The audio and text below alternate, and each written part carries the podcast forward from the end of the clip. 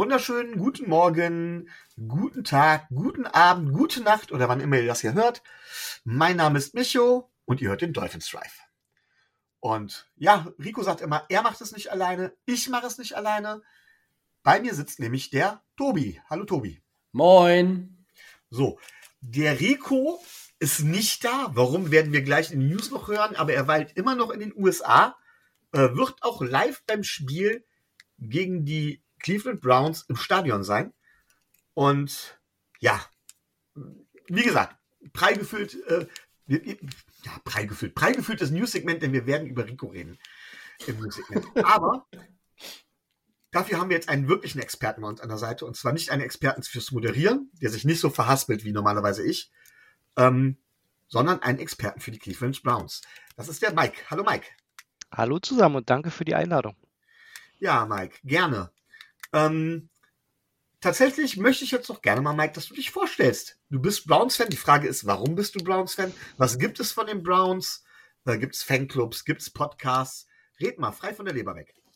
Äh, ja, sehr gern. Äh, Mike, mein Name. Ich komme tatsächlich aus der Nähe von Dresden, bin seit mittlerweile, äh, ich müsste mal kurz schauen, müssten jetzt 2014 auf, hat so richtig begonnen. Also auch noch nicht ewig, aber äh, jetzt schon ein Weilchen. Habe also auch die, die ganz schlimmen Zeiten mit der 016-Saison schon mit durchgestanden. Hat tatsächlich begonnen bei mir mit der Ära Johnny Manziel. Den fand ich im College fantastisch. Und da hat er bei mir damals der Sprung gemacht von, ich finde die Browns cool zu, okay, die Browns sind jetzt mein Team. Und äh, auch wenn Johnny Football nicht ganz so funktioniert hat, äh, so wie viele andere Quarterbacks in Cleveland, bin ich dabei geblieben. Und wir haben jetzt mit, seit mittlerweile vier Jahren den Podcast, den wir Dog Sound nennen, also Dog wie der, der Hund quasi bei den Browns, das Maskottchen. Äh, Brownsfans.de ist unsere Seite. Wir sind hauptsächlich auf Twitter auch aktiv und haben wie ihr einen meist wöchentlichen Podcast, äh, in dem wir alles rund um die Cleveland Browns besprechen. Sind, muss ich auch dazu sagen, mittlerweile eher noch ein Zweierteam. Äh, waren früher waren wir vier bis fünf Leute. Deshaun Watson hat die anderen ein Stück weit vom Hof gejagt. Also auch uns hat es äh, ein Stück reduziert. Ich freue mich dennoch, dass ich heute da sein kann und wir über das spannende Matchup sprechen können.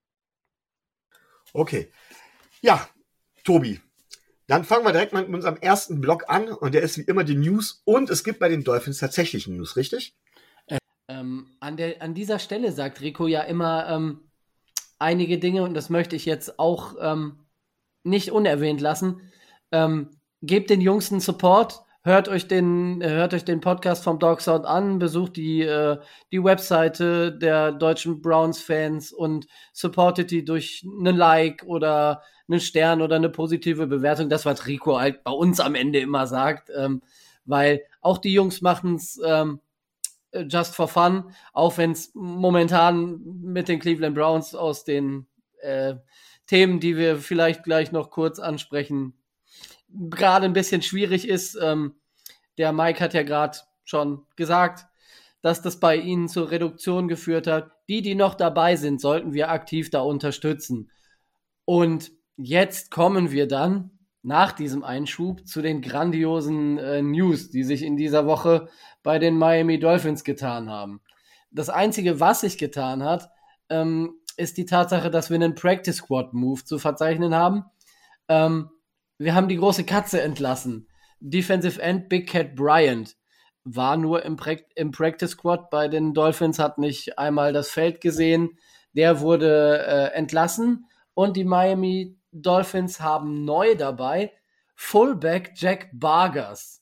Jack Bargers war ähm, seit 2020 immer mal wieder ähm, bei den Vikings, hat sogar äh, zwei NFL-Spiele offiziell gesehen in den letzten Jahren ähm, und war im, im Trainingscamp mit eben Minnesota und auch bei den Chicago Bears.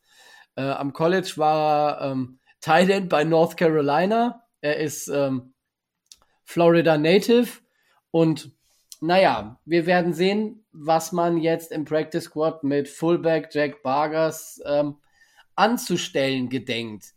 Ähm, wenn ich spekulieren müsste, würde ich sagen, man nutzt die Bye Week, die wir nach dem, äh, nach dem Spiel gegen die Cleveland Browns haben, um eben mit zwei Fullbacks gewisse Dinge im Laufspiel, die ähm, Mike McDaniel nicht so gefallen haben, nochmal neu einzu einzustudieren und neu einzutrainieren und für die zweite Saisonhälfte dann vielleicht besser nutzbarer zu machen. Aber das ist reiner Spekulatius von mir. Ja, also wir haben ja mit ähm, Ingold einen der besten Fullbacks der letzten Saison gesigned gehabt. Äh, er wird verhältnismäßig wenig eingesetzt, finde ich tatsächlich. Ähm, das könnte deutlich mehr werden. Ich verstehe den Move nicht so ganz, weil mehr als einen Fullback braucht man tatsächlich nicht. Ähm, wer weiß, es wird ein reiner Camp-Buddy sein. Müssen wir einfach mal gucken. Also ich bin da auch nicht so wirklich. Ich finde es jetzt auch keinen dramatischen Move oder sowas oder einen, der eigentlich tatsächlich so wirklich der Rede wert ist. Und deswegen, ähm, ja, Tobi, du hast gesagt, es gibt im Bereich des Gossips Neuigkeiten rund um die Miami Dolphins. Vor allen Dingen, was deinen Lieblings äh, Freundin, wie auch immer angeht. Ich habe natürlich einen Google Alert auf den Namen drauf und anscheinend äh, startet sie jetzt eine große Gesangskarriere oder was weiß ich was da. Ja, wer? Sag doch nochmal den Namen. Wer Christine Cavallari? Es ist traurig, dass ich das auswendig weiß. Die Ex-Frau, Wiederfrau, On-Off-Beziehung von Jay Cutler und hast du nicht gesehen. Ähm, Sind damit denn jetzt ihre Alimente-Forderungen vom Tisch? Natürlich nicht das ist ja das, das ist ja das Kuriose an der Situation. Jay Cutler hat ja auch Alimentsforderungen ihr gegenüber, weil sie durch ihren, durch ihren äh, Scheiß, was sie da macht mit Dancing with the Stars und äh, Big Brother schießt mich tot und hasse nicht gesehen, das ist ja so ein Reality-Sternchen. Äh, da macht die ja ein Heidengeld mit, aber scheinbar ist Geld ausgegangen, dass sie jetzt singen muss. Okay. Ähm, Worauf wir noch eingehen könnten, das wären dann tatsächlich mal News, die interessant wären. Das habt ihr in der letzten Woche ja kurz angesprochen. Ähm, die Zahlen vom, äh, vom Bradley Chubb ähm, Vertrag sind, äh, sind raus. Ich bin also, ganz ohr. Man kann sich die, man kann sich die ja runterla äh, äh angucken, entweder auf, äh, auf Spotrack, auf Over the Cap oder wie sie alle heißen. Ähm, es ist so, wie man schon vermuten konnte, dass seine Cap-Nummer jetzt dieses Jahr sehr gering ist. Da liegt sie bei knapp 3,3 Millionen Dollar, also sehr gering. Und in den Jahren darauf äh, wandelt sie sich immer so zwischen 22 und 23 Millionen Dollar. Also es, es ist schon aus der heutigen Sicht relativ viel.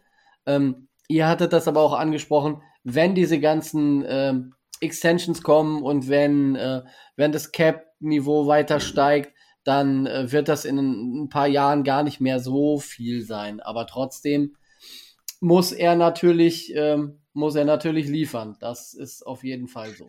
Ganz kurz die Frage, in welcher Range liegt das ungefähr? Ist das äh, Top 5, Top, Top 10?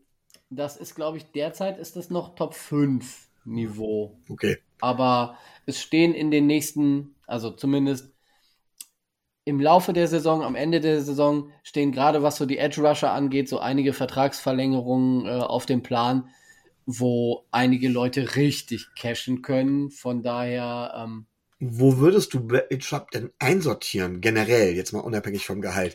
Ist er Top 10? Also er hat, auf, er hat, auf, jeden Fall viel Potenzial. Ähm, sein Problem sind die, äh, sind die Verletzungen. Und das Potenzial hatte Josh Rosen auch. Bist du sicher? Ja, da bin ich sehr sicher. Das ist super. Nein, also ähm, ich denke, er ist ein sehr guter ähm, Edge Rusher. Er wird aber Elite bezahlt und das muss er erst noch nachweisen. Ich hoffe, dass er das in Verbindung mit, äh, mit Phillips und vielleicht Ogba, da muss man ja jetzt auch ein Fragezeichen hintersetzen, ob der noch lange bei den Dolphins spielt, ähm, ähm, erst noch beweisen. Also er steht da schon gehörig unter Druck, aber ihn nach dem ersten Spiel äh, gleich zu verurteilen, halte ich für etwas verfrüht. Das ist es mit Sicherheit. Nichtsdestotrotz werden wir über diesen Move tatsächlich in der Bye Week nochmal reden müssen, wollen, dürfen, wie auch immer wir das ausdrücken wollen. Ja. Ähm, es gibt aber noch ein weiteres Teil oder einen weiteren News über die Dolphins Family. Ähm, Zu der zählt nämlich der abwesende Rico. Eindeutig. Tobi, Ja. wer ist Annie? ich habe, wir haben uns ja mit ihm darüber unterhalten. Er weilt ja jetzt momentan in, ja, irgendwo und ist zum Flughafen geflogen und wurde da von zwei seiner ehemaligen Austauschkommilitoninnen oder äh, ehemaligen Mitarbeiterinnen und keine Ahnung was abgeholt. Und er kann heute an der Aufnahme nicht teilnehmen, weil er seine Kopfhörer bei Annie im Auto vergessen hat. Und jetzt fragen wir uns natürlich alle, wer ist diese ominöse Annie? Und ich meine, wer uns länger zuhört, der kennt äh, Ricos amoröse Liebschaften in Richtung äh, Wisconsin und äh, Amerika schon zur Genüge. Ich bin mal gespannt, äh, wenn wir dann einen Blick ins Stadion kriegen am Sonntag, äh, ob er da alleine sitzt oder ob er nicht Andy noch mitschleppt. Oder wie es auszudrücken war, äh, wie du es ausgedrückt hast, Tobi, wer braucht schon News über Giselle, wenn es Annie gibt? Die Natürlich. geheimnisvolle Frau. Es ist doch viel interessanter. Was interessiert mich die Scheidungsschlacht zwischen äh, Giselle und ihrem Mann, wenn, wenn ich wissen will, mit welcher Frau der Anker äh, sich, sich rumtreibt? Das ist doch viel spannender. Tobi, gibt's denn noch weitere News mit Dolphins-Bezug? Also wenn wir jetzt nicht äh, das als News verkaufen, dass, ähm, dass Coach Mike McDaniel immer noch nicht gesagt hat, wie lange jetzt äh, Byron Jones ausfällt und dass es der zweite Will Fuller wird, dass ich nicht mehr damit rechne, dass der dieses Jahr überhaupt nochmal spielt, ähm, dann nicht. Dann würde ich sagen, kommen wir zum Roundup. Und da kann dann auch unser Gast Mike mit Sicherheit was dazu sagen. Ähm, gibt wieder einige interessante Themen. Ähm, es gibt einen großen Elefanten im Raum, sage ich immer so schön. Den äh, haben wir nachher gleich nochmal. Aber diesmal muss, will ich ihn erstmal nach hinten schieben. Ähm, ganz wichtig ist, so allmählich entsteht ja so ein kleines Playoff-Bild. Ne? Ähm, wie sieht's aus? Ist es jetzt so, dass tatsächlich, haben die Packers noch eine Chance auf die Playoffs nach der Niederlage? Was meinst du, Tobi? Die Packers. Die Packers haben ja jetzt gegen, tatsächlich gegen die, Li gegen die Lions verloren. Gegen die Lions verloren, ja. Sang- und klanglos, ja, würde ich jetzt sagen. Die stehen jetzt bei 3 und 6, sind die zweiten in der NFC North, Ja, spielen jetzt zunächst das, als nächstes gegen die Cowboys. Schaffen die tatsächlich noch die Playoffs? Nein. Also die sind, äh, die sind jetzt nach der Hälfte der Saison, ähm, wenn man sich so die, das, dieses Playoff-Picture äh, anguckt, also ähm, zwei bis drei Spiele äh, hinter, äh, hinter, hinter den Seeds und äh, den letzten verfügbaren Seed in der NFC, der noch einigermaßen, ich glaube, mit anderthalb Spielen weniger in Reichweite ist oder ähm, sind die 49ers und von denen kann man ja auch durch ihre Moves eher eine stärkere zweite Saisonhälfte erwarten. Also äh, die Division mit den Vikings, die sind jetzt, glaube ich, vier Spiele vor oder so, die ist absolut weg.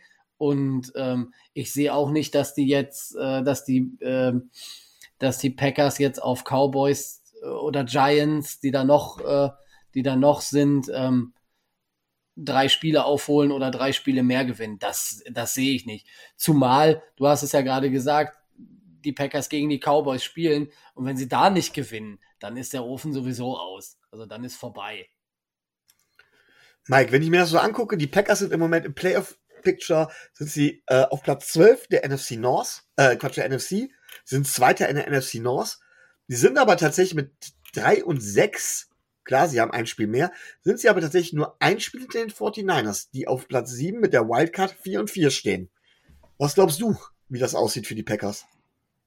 Ja, die Packers äh, sind ja wie, wie viele Teams in der NFC, haben die ja nur noch eine Chance, weil diese, äh, ja, diese Conference insgesamt nicht gut ist. Da sind ja etliche Teams, die in der AFC wenige bis gar keine Chancen hätten. Und entsprechend glaube ich, dass rein sportlich gesehen äh, haben die Packers nichts in den Playoffs äh, verloren. Sie sind auch offensiv, äh, finde ich, so dysfunktional, dass ich mir nicht vorstellen kann, dass sie noch viele Spiele gewinnen, auch wenn die Defense äh, relativ passabel noch ist. Und daher sehe ich auch gerade im Vergleich zu den 49ers mit McCaffrey, mit Garoppolo, die jetzt ja doch in Schwung kommen, die ohnehin eine Top-Defense haben, da sehe ich schon ein ganz schönes Gap. Also wenn jetzt nicht gerade die Giants oder so noch völlig einbrechen, dann äh, sehe ich keine Chance mehr. Ja, ich sehe das fast so ähnlich. Ähm, trotz allem muss man sagen, dass die NFC generell so schlecht ist, dass mit einem Lauf, der durchaus dann plötzlich mal kommen kann, äh, man ganz schnell ein, zwei Spiele aufgeholt haben kann. Also das kann gehen. Ähm, trotz allem, du hast es gerade gesagt, Mike, ich glaube, dass, also die, ja, die Packers sehen für mich so miserabel aus, äh, dass ich nicht behaupten kann, dass ich da großer Hoffnung bin, dass sich da noch einiges, ähm, ja, dass da einiges noch nach vorne geht. Und direkt hinter den Packers im Playoff Picture stehen die Arizona Cardinals. Auch mit 3 und 6, sie sind Vierter in der NFC West. Ja, das ist schon dramatisch. Also in den Division, sie können sich wahrscheinlich abschenken.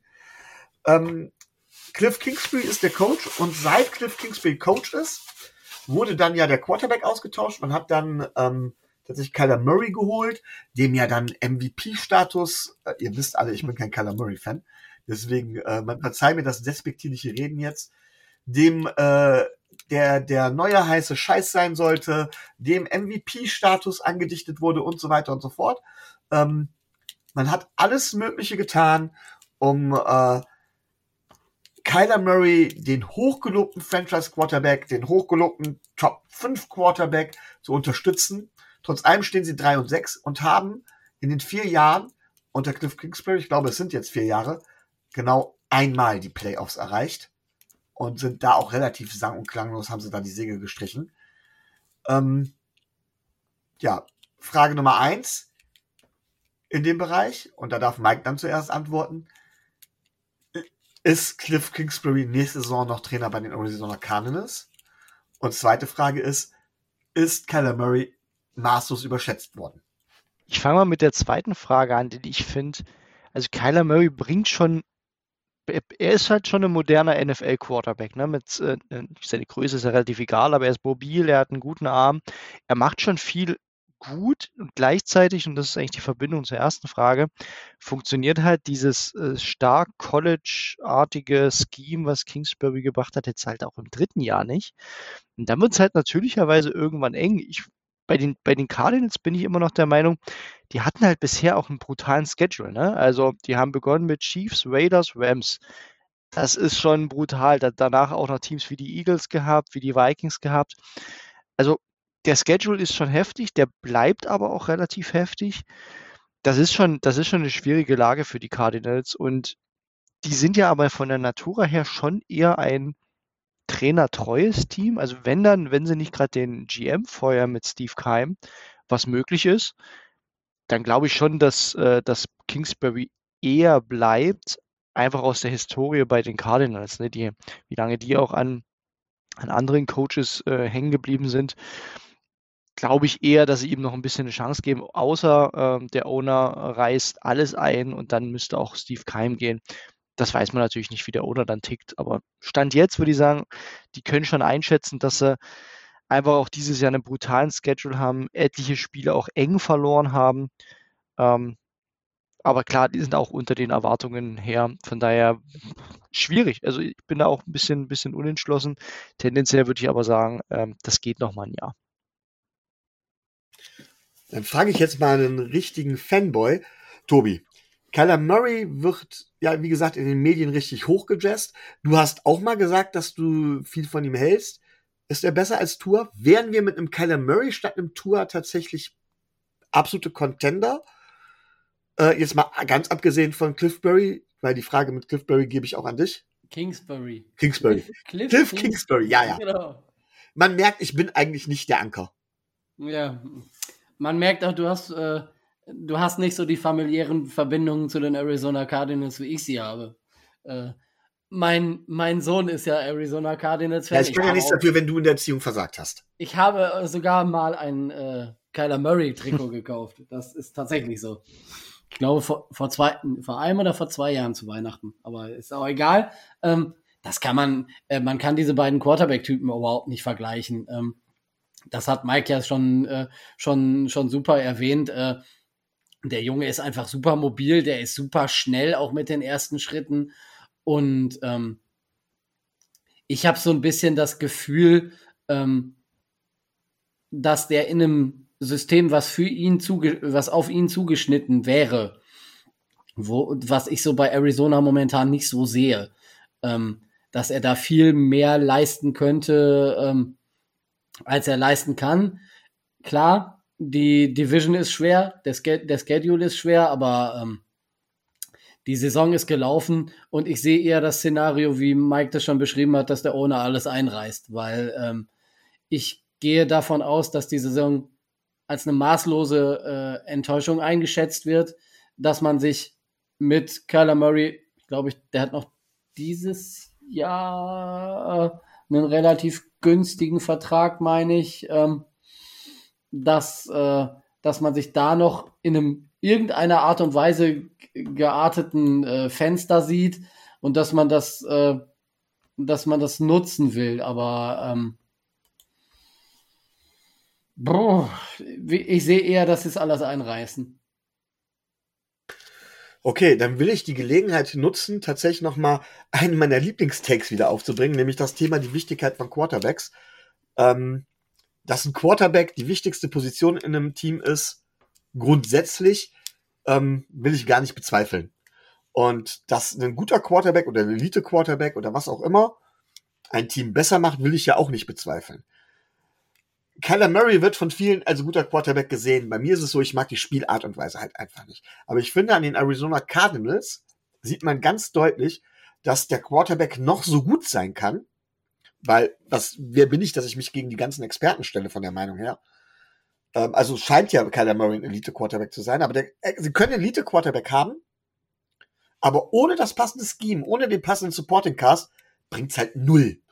Da wäre es wahrscheinlich cleverer, einen Quarterback à la Dino Smith zu nehmen, sage ich jetzt einfach mal, in ein passendes System zu packen und damit ist man halt erfolgreicher. ist jetzt ein provokanter Take, das ist mir auch klar. Ihr dürft dazu auch gerne was sagen, wenn ihr möchtet. Ansonsten komme ich gleich zur, ja, für die Dolphins wichtigsten News. Aber ich gehe davon aus, dass Tobi das nicht unwidersprochen stehen lässt. Naja, was heißt unwidersprochen stehen lassen? Ne?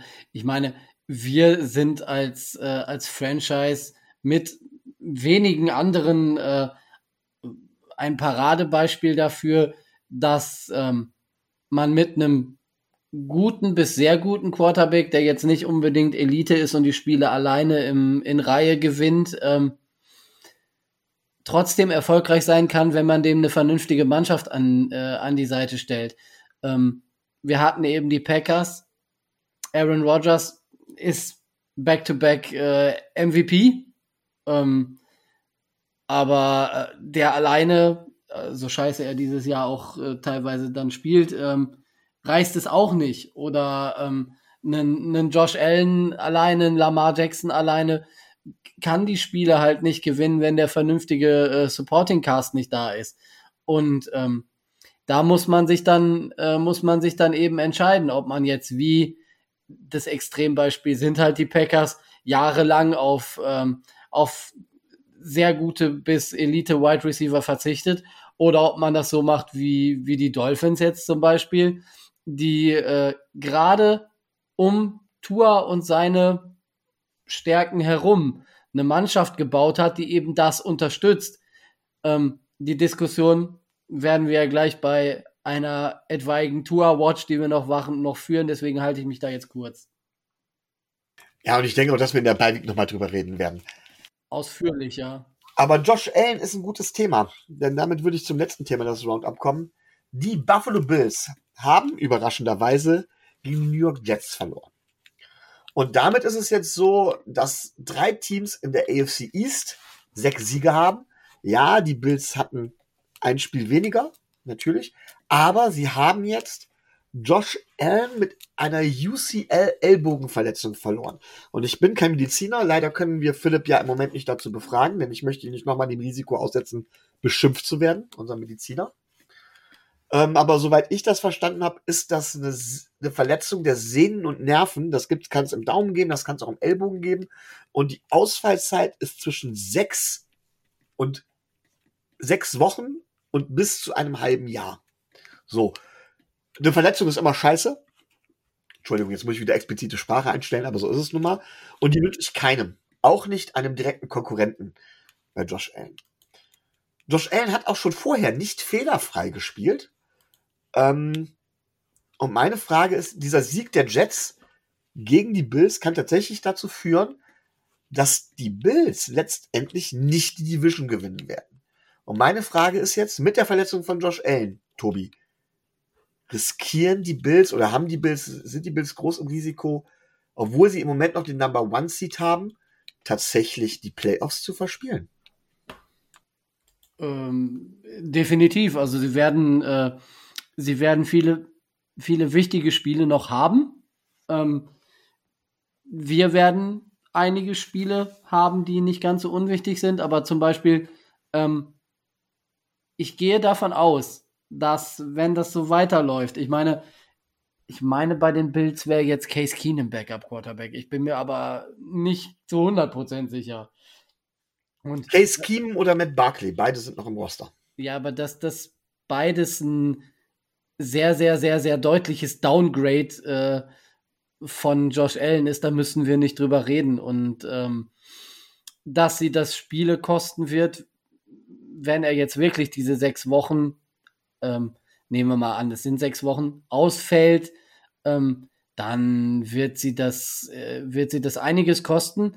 Das Spiel am Sonntag hat gezeigt, dass die Bills vor allen Dingen die Spiele in ihrer eigenen Division verlieren. Und das ist ja eine relativ ähm, herausragende Komponente, wenn es um die Tiebreaker-Rules geht, äh, die die Playoffs ausmacht oder die die, die die Standings ausmacht. Und die Bills stehen jetzt in der AFC East 0 und 2.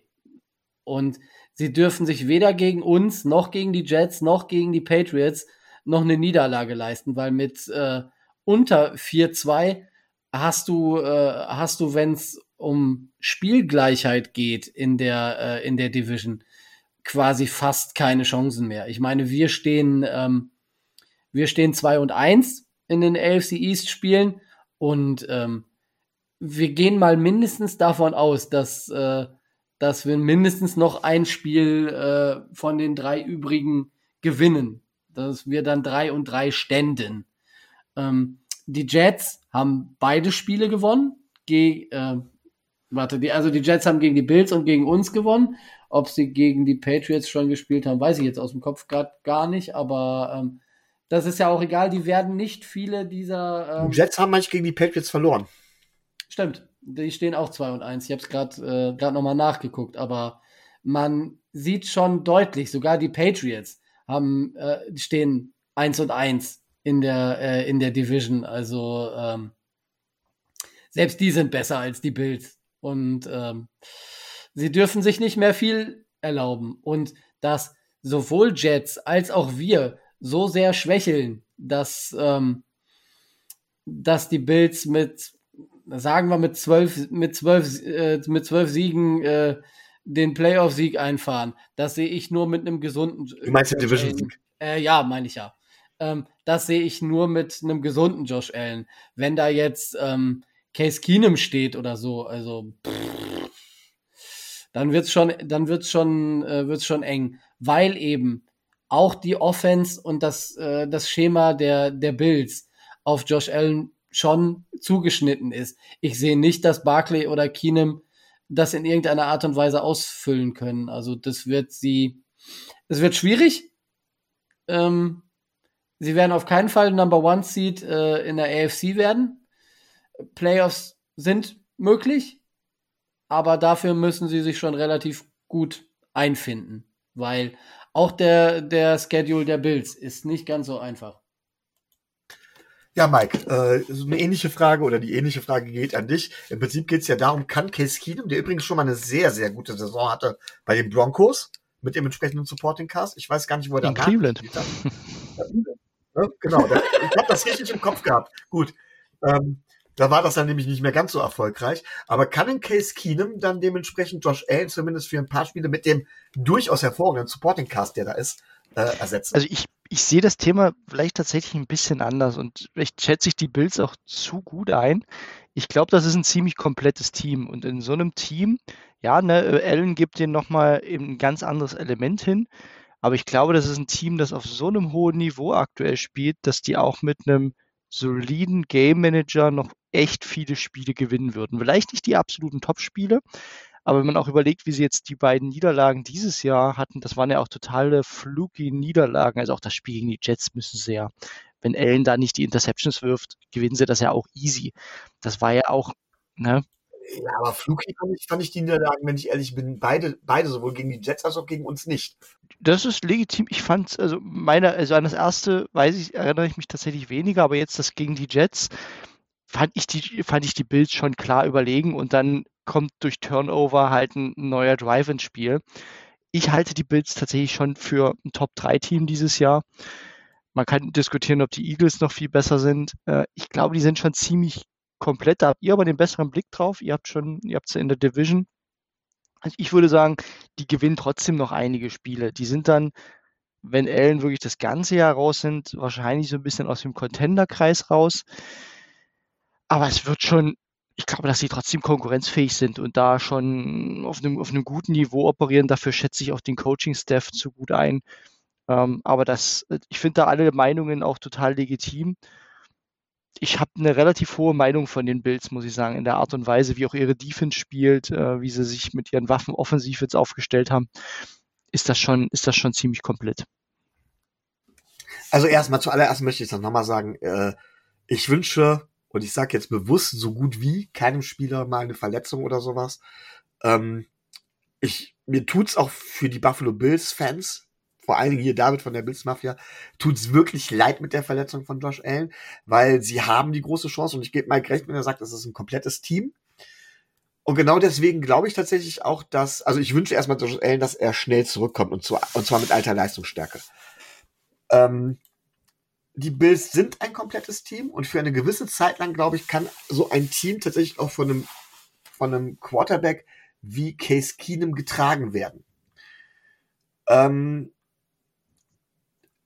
das heißt, ich glaube tatsächlich, dass sie die Playoffs auch schaffen. Vielleicht als Wildcard-Team, weil ich glaube tatsächlich nicht mehr, dass sie die Division dann noch gewinnen werden. Ähm, und dann ist die Frage, ist Allen zurück oder nicht? Und äh, in welcher Form kommt er zurück? Und deswegen, auch da gebe ich Mike recht, sind sie aus dem Contender-Kreis raus. Trotz allem mit einem Stefan Dix, mit einem, äh, mit einem Gabriel Davis ist das, glaube ich. Ähm, mit der Defense, da kommen sie schon relativ oder können sie relativ weit sein. Eine gewisse Zeit lang können sie den Ausfall kompensieren. Ähnlich wie die Dallas Cowboys das mit Des Prescott geschafft haben.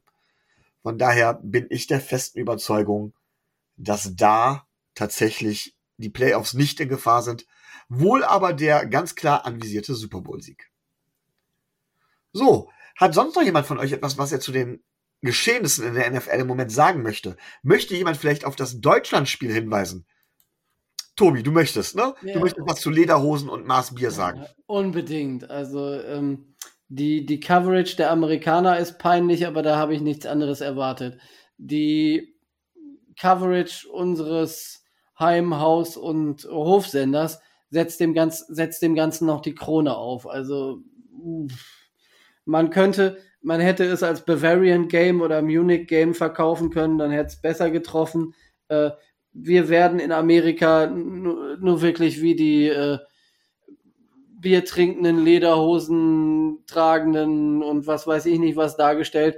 Und ähm, der Deu das deutsche Broadcasting hat nichts Besseres zu tun, als, äh, als sich mit äh, mit äh, einem langen, blonden äh, Multimedia-Beauftragten, der nun wahrlich kein Football-Experte ist, ähm, dahin zu setzen.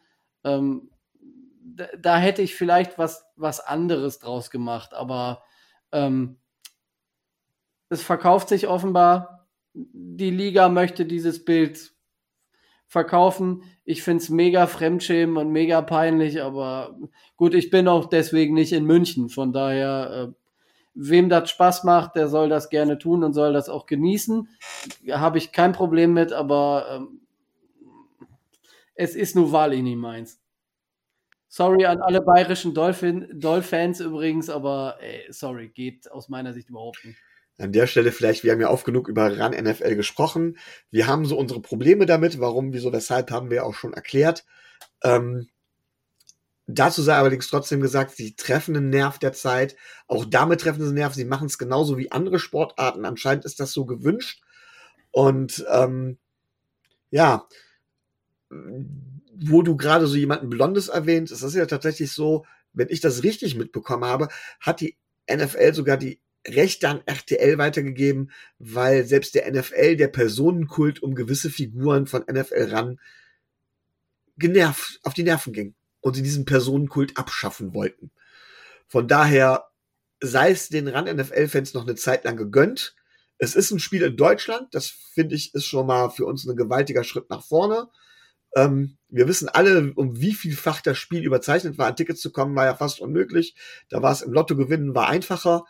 Ähm, ich habe mich nicht darum bemüht, Tickets zu kommen, weil mich das Spiel auch nicht besonders interessiert hat.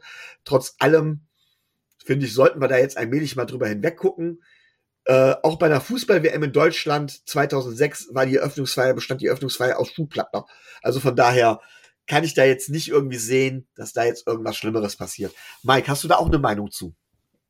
Ich bin da bei euch. Ich bin, ich komme an ran auch nicht ran. Mir ist das alles zu boulevardlastig. Ich verstehe auch immer, also ich verstehe ehrlich gesagt überhaupt nicht, warum man Spiele überhaupt in Deutschland macht. Das ist ein US-Sport. Warum man da Spiele, ich verstehe auch die London-Spiele schon immer nicht, aber okay, das sei dahingestellt, man will neue Märkte eröffnen. Das ist aus NFL-Sicht ökonomisch sehr sinnvoll ich wüsste nicht, warum ich so ein Spiel reizen sollte, wenn Deutsche mit dann ihren Klatschpappen dastehen. Das ist nicht die amerikanische Atmosphäre. Jeder, der schon mal in den USA war, weiß, dass das dann eine andere Stimmung ist als, äh, als hier. Von daher sei es jedem vergönnt. Ich hoffe auf ein schönes Spiel. Ähm, das Matchup ist jetzt nicht so pralle, aber äh, ja, Tom Brady in Deutschland, das werden schon viele einschalten. Und ähm, ich hoffe, man macht äh, keinen zweiten Fremdschämen Moment, Moment raus oder nicht mehr als ohnehin schon passiert ist. Aber da kannst du vielleicht was sagen, zu sagen, Tobi. Du warst ja bei einem Teufelsspiel. Soweit ich weiß, gegen die Lions, da hatten wir ja auch schon drüber gesprochen, äh, mit der Kubanerin. Wie ist denn die Stimmung, wenn, auch mal abgesehen von der Kubanerin in so einem Stadion? Die, die Stimmung der Kubanerin war sehr, war sehr gut. Also die war ja mit ihrer, Fa ja. mit ihrer Family da. Ich wollte gerade sagen, sie saß neben dir. Sie hieß nicht zufällig Annie, oder? Ich habe sie nicht gefragt. Also das. Ach, Tobi. Äh, ich musste mich da auf das Spiel konzentrieren. Außerdem war ich vom Tailgating schon ein bisschen äh, angeschlagen. Sagen wir es mal so. Ja, aber wie ist die Stimmung denn generell so in so einem Stadion im Vergleich zu einem normalen deutschen Publikum? Oder internationalen Publikum wie bei den London-Spielen? Also der, Unterschied, der, erste, der erste und größte Unterschied ist, ähm, in der Bundesliga zum Beispiel oder so, da, da gehst, kommst du halt äh, Stunde, anderthalb Stunden vorher gehst dann aber auch da rein. Du redest von der Fußball-Bundesliga, ja? Ja, ja, vom Rundball reden wir jetzt. Ne? Okay. Ähm, GFL, das kannst du ja überhaupt nicht vergleichen. Ne? Also das, äh, Und es gibt auch andere Bundesligen tatsächlich. Ja, ähm, ob nur Handball oder Basketball oder so, ist ja relativ gleich. Also in, in Amerika ist es so, du fährst, wann war ich da? Vier oder fünf Stunden vorher äh, zum Stadion auf dem Parkplatz und machst da Tailgating. Riesenparty. Ähm, die Amis laden da Grills und Bars und äh, was die da alles, äh, was die da alles aufladen, ähm, weil einfach die Preise im Stadion sich ein normal denkender Mensch nicht leisten möchte und äh, ein normal verdienender Mensch sich auch nicht leisten kann mit, oh, ich weiß gar nicht, was das Bier gekostet hat, ich glaube 12 oder 13 Dollar oder irgendwie sowas. Das Bei uns waren es 17 Dollar, als ich in vier, vor vier Wochen da war. War es ein Bier 17 Dollar. Ja, siehst du, also Wahnsinn. Ähm, dann aber ähm, die Stimmung, gut, ich habe jetzt nicht im, äh, im Deep End gestanden, wo die Hardcore-Fans stehen, aber ähm, war natürlich geil. Ähm, viel Show drumrum, viel Pathos vorneweg mit äh, Nationalhymne, ähm, Riesenflagge auf dem Feld, ähm, Jetüberflug äh, und diese Geschichten und Nationalhymne singen und sowas, was da halt in äh, in Deutschland maximal von der Nationalmannschaft kennst im Rundball, aber auch gar auch nicht so. Ähm, da ist viel mehr positive Stimmung. Also im, im Fußball ist es ja so, ähm, da, da, da motzen die meisten und meckern und tun und machen.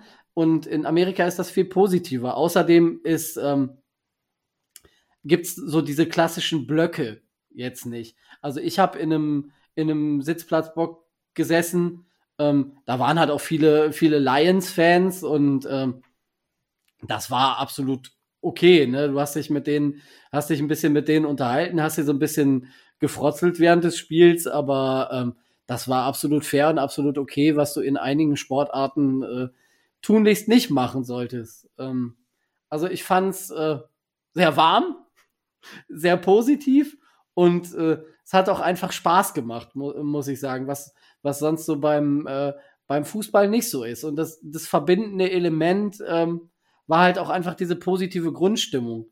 Ich kann jetzt, kann jetzt nicht sagen, ob das außerhalb äh, Miamis bei dem Wetter irgendwann anders ist, wenn, wenn du in Green Bay bei minus 20 Grad im Schnee stehst, aber äh, das kann ich jetzt nicht sagen, aber es ist halt was ganz, was ganz anderes. Was ganz anderes, ja. Wer singt denn bei uns an die Nationalbühne? Ist das wieder Sarah Connor, damit die sich versingen kann? Oder? Ich ähm, glaube nicht, dass sie das nochmal machen darf. Ich habe keine Ahnung, wer das macht.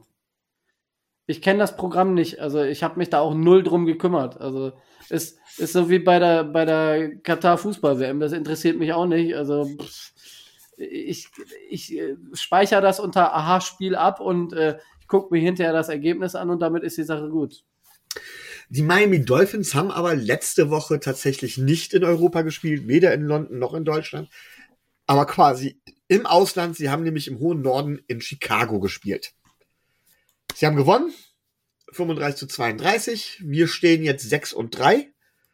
Tobi, du hast das Spiel gesehen, richtig? Ähm, tatsächlich ge äh, live gesehen, also komplett live gesehen habe ich es ab. Äh, die erste Szene, die ich gesehen habe, war der geblockte Punt, der, der dann zum Touchdown zurückgetragen wurde. wurde. Den Rest habe ich mir dann nochmal real life angeguckt. Ähm, Und da kannst du jetzt mit Sicherheit auch deine deine Meinung zu dem Spiel, deine Takeaways bringen, richtig? Ja. Ähm, ich hatte vorher erwartet, dass es ein äh, offensiver Shootout wird. So ist es auch gekommen. Ich hatte, äh, ich hatte erwartet, dass ähm, äh, Justin Fields relativ gut spielen würde. Was ich nicht erwartet hatte, äh, ist die Tatsache, dass unser ähm, Containment und das Running Game des äh, Chicago Quarterbacks so dermaßen gut und unsere Verteidigung dagegen so dermaßen schlecht sein würde. Also das hatte ich, äh, das hatte ich nicht erwartet. Ähm, unsere Offense war drei Viertel lang, würde ich sagen, mindestens. Wie eine geölte Maschine. Ich würde mir im, ähm, ich würde mir anstelle der anderen Mannschaften, die noch gegen uns spielen, wirklich Gedanken machen. Das hat gegen Chicago ausgesehen, dass die Dolphins machen können, was sie wollen. Ähm, Jeff Wilson, den wir neu per Trade haben wollten, mehr als Chase Edmonds, ähm, hat einmal ein richtig, also ein Scheunentor an Loch gehabt, wo er durchgehen konnte und ähm, wo er wirklich, ich glaube, mit 28 Yards den längsten Lauf äh, eines Dolphins der Saison erzielt hat. Ähm, das hat teilweise schon recht gut ausgesehen. Wenn der sich an unser System gewöhnt und wenn der sich mit Mostert so gut abwechselt und austauscht, ich denke, dann können wir auch davon reden, dass wir in nächster Zeit ein mehr als existentes äh, Running Game haben. Nichtsdestotrotz sind die Miami Dolphins und bleiben die Miami Dolphins ein, äh, ein Pass-Heavy-Team äh, und ähm, bis auf zwei Würfe, die ich kritisieren würde, hat Tua auch eine sehr gute Leistung gebracht. Okay, wenn du von 30 Pässen 21 für 302 Yards anbringst äh, und ein 135er Rating mit drei Touchdowns auf dem, äh, auf dem Turf knallst, ist das, äh, ist das ähm, ein Meckern auf hohem Niveau. Aber es wurde hinten raus nochmal eng wir haben ein bisschen glücklich gewonnen, aber nicht unverdient. Ähm, wir hätten es uns leichter machen können. Und dann sind wir bei dem, bei dem Underthrow von, äh, von Tour, wo wir jede Woche sind. Aber, ne? Und dem einen Ding äh, auf Durham's Mighty beim vierten Versuch, den wir ausspielen, den muss er natürlich anbringen. Äh, und dann äh, spielen wir die Uhr runter und dann haben wir wesentlich weniger äh, Stress. Wir müssen uns dann auch wesentlich weniger auf die, auf die Refs äh, verlassen, weil den letzten langen Pass von Justin Fields, der in der Coverage von Kian Crossen und Javon Holland äh, war. Man kann durchaus sagen, dass das eine Pass Interference hätte sein können, wenn nicht sogar hätte sein müssen. Also da haben die Dolphins echt schon einiges an Glück gehabt, aber ähm, Offense hui, Defense fui, aber aus nach, nachvollziehbaren Gründen vielleicht ein bisschen mehr pfui, weil, ähm, naja, wir schleppen uns gerade was die Defense angeht, so in Richtung Bye Week. Mike, du hast das Spiel ja auch gesehen, hast du uns erzählt. Oder zumindest viel mitbekommen. Was ist denn so deine Meinung gewesen? Würde mich wirklich interessieren, gerade da du ja nicht so tief in der Materie drin steckst. Du bist also nicht biased. Ja, dadurch habe ich vielleicht auch den Vorteil, dass ich also A, natürlich neutral bin, weil ich habe jetzt weder was mit den Bears zu tun, noch groß mit den Dolphins. Ich hatte zunächst mal echt Respekt vor der Leistung der Bears. Ich muss ich echt sagen, die haben auch ein richtig gutes Spiel hingelegt, gerade was Justin Fields und die Offense gemacht hat. Das geht mir als Fan auch immer so, dass man da schnell kritisiert und äh, in die Richtung geht, ähm, was ist mit unserer Defense los? Auf der anderen Seite muss man auch echt sagen, äh, die nutzen Justin Fields richtig gut und ja, Containment muss, äh, war da echt schwach. Aber das war schon, war von beiden Offenses auch echt eine blitzsaubere Leistung und es hat richtig Spaß gemacht, muss man sagen. Das war mal ein äh, offensives äh, Festival auf beiden Seiten und spannender als gedacht. Ich dachte ehrlich gesagt, ihr gewinnt einen ganzen Ticken deutlicher und dadurch, ähm, ja, war es jetzt äh, als neutraler Zuschauer wirklich ein, ein gut anzusehendes offensives Spiel. Eure Waffen stechen natürlich raus. Also mit Waddle und Hill brauche ich euch nichts erzählen. Ne? Das ist äh, eine Augenweide. Das ist auch kaum zu verteidigen und dementsprechend verdient gewonnen. War auch mein Blick. Ihr wart ja häufig auch so zehn Punkte immer mal, war er, glaub, wart ja, glaube ich, im Schnitt vorn. Am Ende sieht es dann knapp aus, aber es war schon ein verdienter Sieg und von daher ähm, ja, ein bisschen gezittert, viele Punkte. Und äh, ja, eure Defense ist schon wackelig. Das hat man schon auch gesehen. Ja, ähm, das Spiel war tatsächlich deutlich, deutlich äh, schwächer oder von der Defense enger als erwartet. Ähm, ich habe mehrere Takeaways. Punkt eins ist, wir haben mittlerweile ein Kickerproblem. Äh, Jason Sanders ist mittlerweile bei 11 für 15 im Laufe der Saison. Er hat ein 29 Yard Field Goal äh, ja, verpasst das sind Field Goals, die muss er einfach reinmachen. Die hätte er auch normalerweise früher reingemacht. Aber irgendwie scheint er diese Saison echt komplett daneben zu sein. Das führt so weit, dass ich einfach mal sage, ähm, dass Mike McDaniel normalerweise einen Field Goal hätte schießen lassen müssen bei diesem von dir erwähnten Force Down. Ähm, stattdessen versucht er das Force Down auszuspielen. Ähm, ja, was natürlich schief ging. Und ein bisschen sehe ich das tatsächlich als ja als Schuld von ähm, von Mike McDaniel an. Dann bekomme ich oft mit, dass tatsächlich äh, viele sagen, oh, unsere O-Line ist super, wir haben keinen einzigen Set zugelassen. Vorsicht, wir haben gegen eine der schwächsten Defenses der Liga gespielt. Und unsere Run-Defense war bisher vergleichsweise gut und deswegen hätten uns normalerweise die Bears richtig liegen müssen. Man weiß ja, was die Bears können und man weiß, was sie nicht können.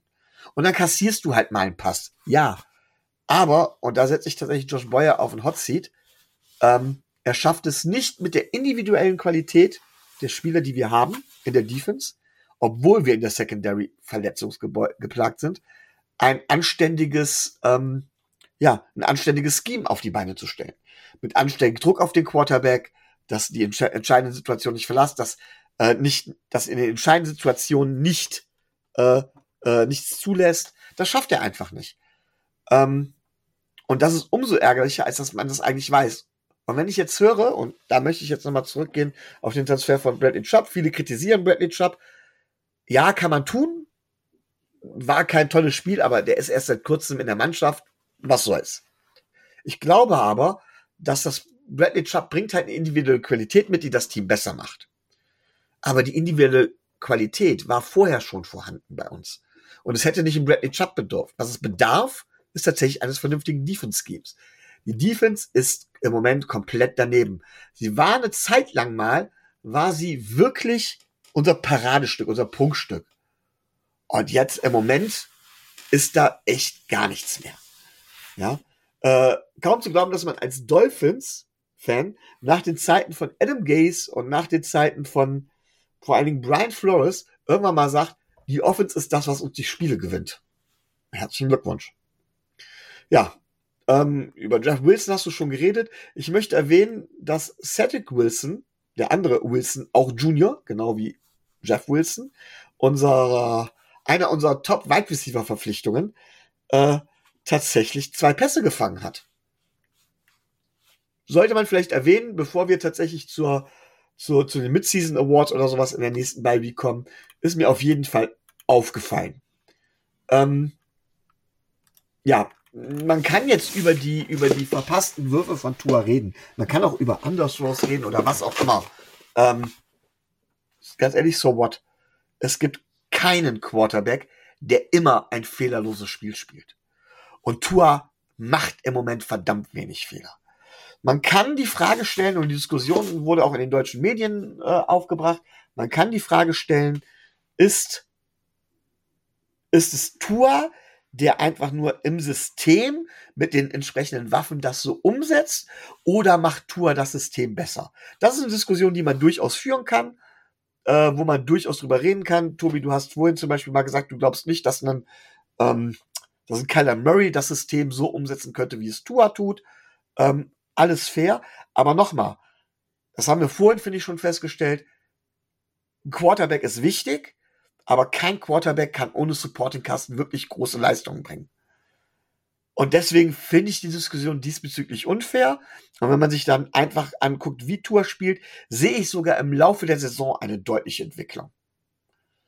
Von daher, ich habe lange überlegt, was ich sage, ist für mich Tour der Spieler des Spiels. Nicht die andere Person, die ich im Kopf hätte, auf die kommt ihr jetzt vielleicht. Ähm, und Josh Boyer ist für mich der Flop des Spiels. Um es mal ganz klar zu sagen. Und ich setze ihn hier von meiner Seite aus ganz offiziell auf den Hot Seat. Mike, du lachst. Warum? Das Lachen kam zwar nicht von mir, aber. Ähm, oh, Entschuldigung, ich dachte, es kam von Tobi. Nee, äh, es kam von mir. nee alles gut, aber ich, ich finde dein, find dein Take äh, gar, nicht, gar nicht so verkehrt, weil ich, ich habe mich auch gefragt, so vor der Saison und mit dem Personal, was ihr in der Defense habt, ja, da sind jetzt viele Verletzungen dabei, aber das ist schon wenig. Ne? Da fragt man sich schon, wie man auch im Vergleich zur, zur Vorsaison, wo ihr ein sehr riskantes äh, Scheme gespielt habt, da ging das aber häufig gut. Da war das so das Prunkstück, wie das so schnell doch ähm, einreißen kann. Von daher verstehe ich, dass ihr da auch euren äh, Defensive Coordinator ein bisschen äh, auf den Kieker habt und auf den Hot Seat setzt. Kann ich, kann ich nachvollziehen. Äh, deswegen ähm, ja, bin ich äh, auch auf Tobis Meinung gespannt. Das Lachen kam ja von ihm. Ja, Tobi, Tobi ist ein Fanboy. Tobi sagt ja, Josh Boyer ist der Beste ever. Nein, äh, nur ähm, ich würde ihm halt jetzt gerade auch in der, weil wir uns ja momentan in der Veränderung der, äh, des, des Schemas wahrscheinlich äh, befinden. Das zeigt ja der, der Trade äh, in Richtung äh, Bradley Chubb dann doch relativ deutlich äh, auf. Ähm, ich bin mal gespannt, was er daraus macht. Aber ähm, ich zum Beispiel sehe nicht, dass er diese Saison, ähm, dass diese Saison nicht seine letzte als Defensive Coordinator ist. Das sehe ich nicht. Also ich gehe davon aus, dass man sich das ganz genau ansehen wird und dass man äh, dann da am Ende der Saison sich zusammensetzt und eine Entscheidung trifft äh, und Josh Boyer dann gehen muss. Davon gehe ich inzwischen aus. Es sei denn, er schafft's noch, aber das traue ich ihm irgendwie nicht zu. Ja, ich möchte zum Abschluss noch eine Sache sagen, die ein bisschen was mit der Tourwatch zu tun hat.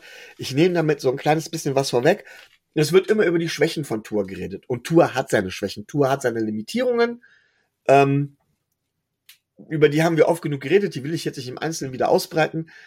Meine, Sa meine Sache ist einfach nur so, jeder Quarterback hat seine Schwächen und seine Stärken und seine Limitierungen. Auch ein angeblicher Greatest of All Time hat seine Limitierungen in gewissen Bereichen gehabt. Einem Aaron Rodgers sieht man seine Limitierungen zum Beispiel an. Einem Josh Allen sieht man seine Limitierungen diese Saison auch wieder an, beziehungsweise seine Schwächen.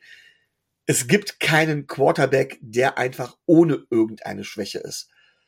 Und ähm, ihr wisst alle, ich bin kein absoluter Tour-Believer. Ich bin auch kein absoluter Tour-Fan. Ich war auch derjenige, der im Draft nicht Tour wollte. Aber ich finde, die Art der Kritik, wie mittlerweile mit Tour umgegangen wird oder wie mit Tour umgegangen wird, immer fraglich. Denn er führt eine Offense und die führt er gut. Und trotzdem wird er immer wieder in Frage gestellt, immer und immer wieder. Und ich verstehe das nicht so ganz. Und allein schon deswegen hat er für mich den Gameball verdient. Tobi, wer ist denn dein Spieler des Spiels? Und meinetwegen auch, wer ist denn der Flop deines Spiels, des Spiels? Der Flop des Spiels. Puh, ja, das ist eine gute Frage.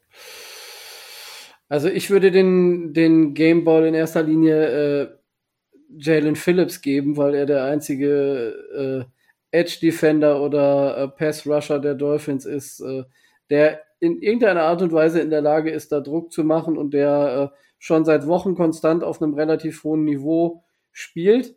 Ähm, mit seinem geblockten Punt bei, im Special Teams, welches den äh, Touchdown von Andrew Van Ginkel maßgeblich vorbereitet hat, hat er uns im Endeffekt quasi das Spiel gewonnen.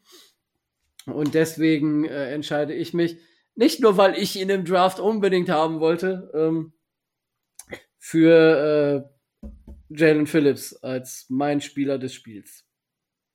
Mike, aus deiner neutralen Sicht, wen würdest du als Spieler des Spiels küren? Ja, ja äh, ich, ich finde die Tourwahl legitim, weil er hat schon super executed. Aber ihr lebt natürlich schon von. Ich, ich glaube, Waddle hat sogar noch ein bisschen mehr performt diese Woche als Hill, ne? Äh, mit, na gut, 102 Yards, ja. Also ich, ich finde einfach eure beiden Wide Receiver, ne? Für mich war Waddle jetzt sogar in dem Spiel, ich schaue mal, ob ich das richtig gesehen habe, ähm, auch wieder mega aufmerksam. Äh, also einen der beiden Wide Receiver, kurzum. Ne? Ich finde, das sind einfach die Waffen, die, die sind der Difference Maker bei euch in der Offense. Da muss sich jedes Team darauf einstellen. Ja gut, na gut, Tyreek Hill mit seinen 143 Yards äh, dann doch ein bisschen mehr.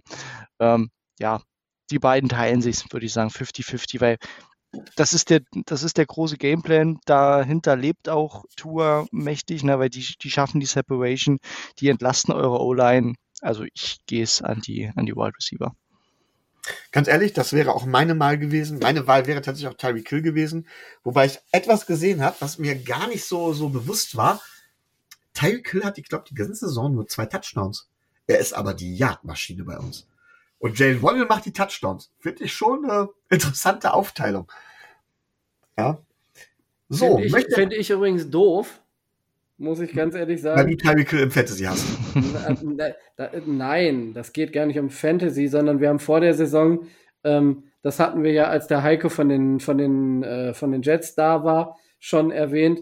Wir haben ja, äh, wir sind ja rein persönlich mit der Wahl von Tyreek Hill nicht so ganz glücklich und haben gesagt vor der Saison, ähm, für jeden Touchdown äh, hauen wir eine Spende in den Sack.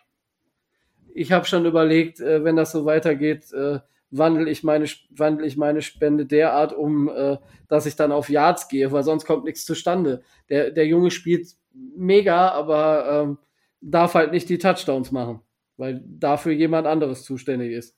Ist ja ein bisschen doof. Aber das ist wirklich Klagen auf ganz hohem Niveau. Gut.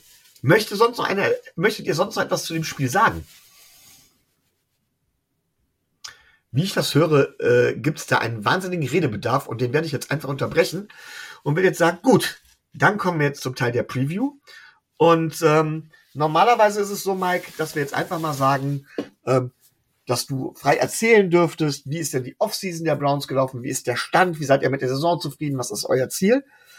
Ich möchte, bevor ich das mache, tatsächlich, und das ist jetzt der zweite Elefant im Raum, tatsächlich die Geschichte ausräumen, die du direkt schon am Anfang der Saison, äh, am Anfang der Aufnahme gesagt hast. Es geht um die Sean Watson. Die mein, unsere Meinung grundsätzlich zum Thema die Sean Watson haben wir oft genug gesagt. Die möchte ich jetzt nicht unbedingt hier nochmal im Detail ausführen. Es gibt zwei Fragen, die ich an dich habe. Zum einen natürlich, wie geht man als Brown-Fan mit der ganzen Situation um?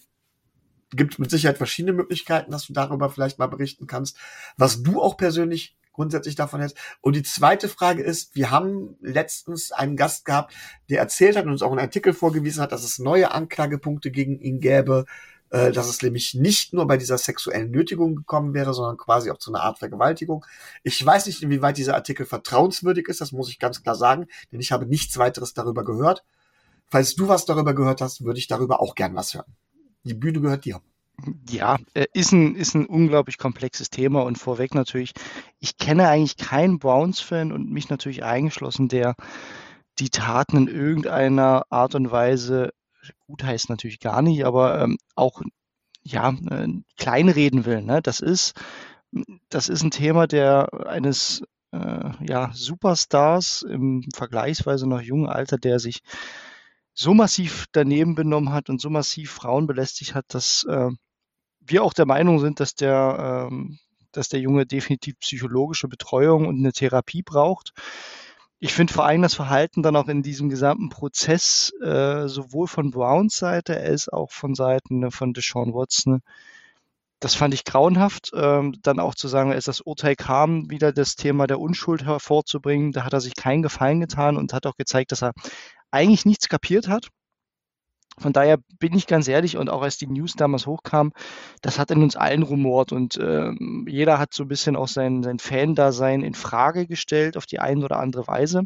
Und ich kann nur äh, sagen, wie, wie ich damit umgehe und wie auch viele andere unserer Zuhörer, auch Fans und auch unsere äh, ja, Mitstreiter damit umgehen. Am Ende ist die NFL und Football schauen für uns ein Hobby und ohnehin schon dieser Sport ein fragwürdiges Hobby, weil na, mit den ganzen CTE-Problemen, wenn man da anfängt, dürfte man es wahrscheinlich gar nicht schauen. Dann hat jeder, ich glaube, jede Franchise hat Spieler drin. Das war bei den Browns damals schon mit Kareem Hunt das Thema. Ihr habt sicherlich über Tyreek Hill intensiv gesprochen, aber in dem 53er Roster hat jeder diese schwarzen Schafe drin, weil jedes Team auch ein Spiegel der Gesellschaft ist. Und irgendwo muss, glaube ich, jeder für sich entscheiden, ob das ein, Hobby ist und ob man dem Team aus welchen Gründen auch immer folgt. Und wie gesagt, ich, ich habe mein Team jetzt seit, seit 2014 folge ich dem. Ich habe mich auch ehrlich gefragt, ob ich mich noch freue und ich bin unsicher in die Saison gegangen, ob diese Leidenschaft noch da ist. Und ich kann sagen, die ist noch da. Also es ist zwar, es ist zwar anders, aber es ist noch, bei mir ist es noch da. Und es wird trotzdem komisch, wenn Deshaun Watson das erste Mal auf dem Feld steht. Und ich kann nicht sagen, dass, es, dass ich eine Vorfreude darauf habe, auch wenn er sportlich viel mitbringen wird. Und ich habe schon gesagt, es gab eine, eine, große Disruption bei uns in der, in der Browns-Community. Wir haben ganz viele tolle Menschen quasi und Fans verloren, mit denen immer der, der Austausch Spaß gemacht hat. Und das gehört ja auch dazu. Und das wird wahrscheinlich jetzt auch, solange Deshaun Watson da ist, nicht, nicht groß besser werden. Ähm, weil natürlich auch das Thema sich nie so richtig ausräumen lässt. Ne? Solche Anschuldigungen, die jetzt hochkommen, ehrlich gesagt, den Artikel, den du benannt hast, den kenne ich nicht. Mir ist auch, also ich verfolge das schon alles sehr nah. Mir ist nicht bekannt, dass es nochmal offizielle Anschuldigungen gab, die aber sowohl juristisch als auch ähm, von der NFL betrachtet werden. Meines Wissens nach ist der Prozess da abgeschlossen und wenn neue Dinge in einem anderen Straftatbestand hochkommen würden, wie eine Vergewaltigung, dann müsste die NFL das betrachten und News dieser Art sind mir nicht zu Ohren gekommen. Daher kann ich das auch ehrlich nicht bewerten, äh, muss ich ganz ehrlich sagen. Und so ist die Situation. Jetzt sind die Browns in den letzten drei Spielen äh, vor Deshaun Watson und es ist für alle ein bisschen komisches Gefühl. Ich glaube, kann ich auch nur für mich sprechen. Ähm, und wir werden alle irgendwie damit leben müssen, wenn er dann doch für uns spielt und äh, gegebenenfalls die Browns ja auch zu einem deut zu einer deutlich erfolgreicheren Franchise macht mit seinem sportlichen Kapital, das er mit sich bringt. Gleichzeitig ne, den Mensch Sean Watson. Ähm, ich werde mir kein Trikot von ihm kaufen. Ich werde schon immer meine Themen haben. Gleichzeitig, äh, ich glaube, er ist 25, 26, 27, irgendwas in der Drehe. Ne? Ähm, er ist auch ein Mensch, der sich die, die Chance haben sollte, sich zu rehabilitieren, wenn er sie nutzen will und kann. Und das steht, glaube ich, im Vordergrund, wenn er sich weiter so verhält wie jetzt, ähm, dass er das Ganze weiter leugnet und Themen macht, dann hat er das nicht verdient. Ansonsten ähm, gilt, gilt das, was bei uns in der Gesellschaft allgemein gilt, dass er ähm, auch eine gewisse Chance wieder bekommen sollte. Aber auch ich werde mich damit schwer tun. Und das ist, wie ihr schon hört, ne, eine ganz schwierige Gemengelage. Und ich bin zu, zur Erkenntnis gekommen, dass es ähm, schwierig ist, da Leute zu verurteilen und auch Meinungen zu akzeptieren. Also ich kann jeden verstehen, der das nicht mehr will. Das ist so meine Gedanken äh, zu, dem, zu dem Komplex. Ja, also ich meine, wir mussten uns ja auch lange Zeit mit dem Gedanken beschäftigen, dass die schon Watson bei uns tatsächlich ein Thema als Quarterback war. Ich kann mich daran erinnern, wie Tobi irgendwann sagte, lieber sportlich schlecht als moralisch fragwürdig. Ähm, ich glaube, das ist ein ganz, ganz schwieriges Thema. Du hast recht, wir haben über Tyreek Hill auch geredet. Ähm, ja, danke für deine offene und ehrliche Auskunft in dem Bereich. Wie gesagt, wir haben alle unsere Meinungen und das Einzige, was ich noch mit auf den Weg geben möchte, ist, ich werde nicht ruhen, das immer wieder anzusprechen, denn was ich nicht möchte, ist, dass es so passiert wie mit Big, Ben, wo quasi diese Vorwürfe oder diese, oder diese Geschichten, die bei Big Ben passiert sind, irgendwann vergessen wurden. Das würde ich nicht ertragen und deswegen werde ich immer wieder darauf hinweisen, was aber nichts gegen die Browns selber sein soll. Tobi, möchtest du dazu dem Thema noch irgendwas sagen? Also ich möchte nur sagen, Hochachtung, dass du dich mit dem Thema so, äh, so differenziert auseinandergesetzt hast und äh, da zu einer Entscheidung für dich gekommen bist. Also es ist mir schon schwer gefallen, mir darüber Gedanken zu machen, als Deshaun Watson äh, nur in Gerüchten, gerüchteweise nach, nach Miami gehen sollte. Dass er jetzt nun nicht bei uns gelandet ist, äh, ist für mein Fan-Dasein äh, relativ dankbar, aber ich wüsste auch nicht, wie ich mich da entschieden hätte oder ob ich mich da äh, so großartig freuen könnte. Also das ist, ist ganz, ganz, ganz, ganz schwierig und äh, ihr seid gerade als, äh, als deutsche Browns-Fans, die nun mit der ganzen Situation überhaupt nichts da, äh, äh, zu tun haben und nun gar nichts dafür können, ihr seid äh, wirklich äh, ziemlich arm dran gewesen, den, äh, den Move eurer Franchise ertragen zu müssen. Ja, definitiv, ja. Meine, Hoch, meine Hochachtung. Ja, man lebt ja damit irgendwie. Ne? Man muss ja auch irgendwie damit umgehen. Und uns war es auch wichtig, in der Betrachtung des Themas, äh, um gar keinen Fall das Thema runterzureden und das auch gar nicht auszusparen oder irgendwie dann in eine Ecke zu schieben. Ab einem gewissen Zeitpunkt, und das ist die Komplexität, ähm, die ihr schon angesprochen habt, man muss immer so den Grad finden, auch über Sportliche zu reden gleichzeitig das eben nicht in die Vergessenheit zu schieben, was, was dann auch schnell passiert. Ne? Das ist auch wieder eine Gratwanderung, die wir in unserem Podcast auch versuchen. Ne? Also wir thematisieren das natürlich nicht jede Folge oder so. Wir reden auch viel über Sportliche einfach. Aber ab und zu, gerade so in den Vorbetrachtungen, wird es und muss es Thema bleiben. Und äh, ja, da muss jeder seinen Umgang mit finden. Wir versuchen einfach offen damit umzugehen und auch unsere unsere Lage da äh, so zu betrachten. Und es gibt da wirklich ein breites Spektrum. Und ich bin aber froh, dass es keinen gibt und den würden wir auch, glaube ich, so nicht akzeptieren, der das irgendwie gut heißt oder dann doch sagt, ach, war doch nicht so schlimm. Ne? Das, das, das ist ein No-Go. Das akzeptieren wir dann tatsächlich bei uns auch nicht. Und äh, solche Limits muss man wahrscheinlich setzen. Aber sportlich ist ein gutes Thema. Mike, dann wechseln wir ähm, jetzt mal auf sportliche und dann würde ich dich jetzt wirklich mal bitten, Draft, Offseason, aktuellen Saisonverlauf der Browns mal zu bewerten und uns so ein bisschen mitzunehmen in die Welt in Cleveland. Ja, war, eine, war ja eine wilde Offseason mit dem großen Trade. Vergisst man auch, das war schon wieder im März. Ne? Es ist äh, lange her, dass der Blockbuster-Trade gekommen ist und damit stand ja auch fest, dass die Browns ähm, keine First Rounder in den nächsten Jahren haben werden, auch keine Second Rounder in einigen Jahren. Das heißt auch, das Draftkapital war reduziert. Man musste gleichzeitig Cap Space in verschiedenen Bereichen schaffen. Die Offseason selbst hatte dann zwei Fokuspunkte. Das, der erste Fokuspunkt ist, die Säulen im Team zu verlängern. Das hat man mit Denzel Ward gemacht, das hat man mit David Njoku gemacht, dem Tight End. Äh, es gab noch einen weiteren wichtigen Trade, äh, der hat sich als gut erwiesen, nämlich den Trade für Mary Cooper von den Dallas Cowboys, den man für eine Fünft- und Sechstrunde äh, ergattert hat. Ähm, der neue Nummer 1 Receiver ist und bisher auch eine wirklich gute Saison spielt. Und ansonsten gab es nicht viele Free Agents. Deswegen die Free Agency war eher geprägt von diesen, diesen beiden Trades und ein paar Roleplayer. Mittlerweile kann man sagen, Ethan Pocic auf ähm, Center ist ein echter Glücksgriff gewesen. Der spielt Top 10 Center in der NFL mit dem wir nicht gerechnet hätten, weil eigentlich hatten wir einen Youngster dort eingeplant, der sich dann verletzt hat. Und ja, äh, solche Rollenspieler haben die Browns dann äh, vor allem verpflichtet in der, in der Offseason. Im Draft selbst, ich habe schon gesagt, keine erste Runde. Aus der zweiten Runde sind wir rausgetradet. Ab Runde drei gab es dann Fokus auf die Defense mit Martin Emerson. Äh, guter Cornerback, der mittlerweile auch äh, solider Starter ist. Man hat was für die Defensive Tackle-Position gemacht. Auf Wide Receiver mit David Bell aus Purdue nochmal nachgelegt. Der Draft war aus meiner Sicht okay, aber auch nicht mehr gerade auch jetzt in der Perspektive nach den, nach den ersten Spielen. Man hat ein paar Starter gefunden die, die eine, eine gewisse Rolle einnehmen können. Mit dem Kapital kann man wahrscheinlich gar nicht so viel mehr erwarten. Und damit war die Offseason ähm, ja so, dass man wusste, elf Spiele ohne Deshaun Watson. Äh, Jacoby Brissett als äh, Brückenspieler, der war die andere Free Agency Verpflichtung, der ähm, als ja, Brückenquarterback und Backup dann gekommen ist. Und damit war klar, die Saison wird wahrscheinlich eine Übergangssaison und wenn man ehrlich ist, jetzt mit dem Rekord äh, 3 und 5 nach den Wochen, ist es genau das. Auch wenn sich es anders dargestellt hat bisher, da die Offense besser spielt als erwartet und die Defense schlechter als erwartet. Äh, Im Resultat reicht es dennoch nicht äh, für, viele, äh, für viele Siege. Und so sind die Browns nach einer ziemlich wilden Offseason jetzt eigentlich dabei, sich fürs nächste Jahr schon fast vorzubereiten. Es gibt noch kleine Resthoffnungen, aber eigentlich geht der Blick fast schon in Richtung 2023.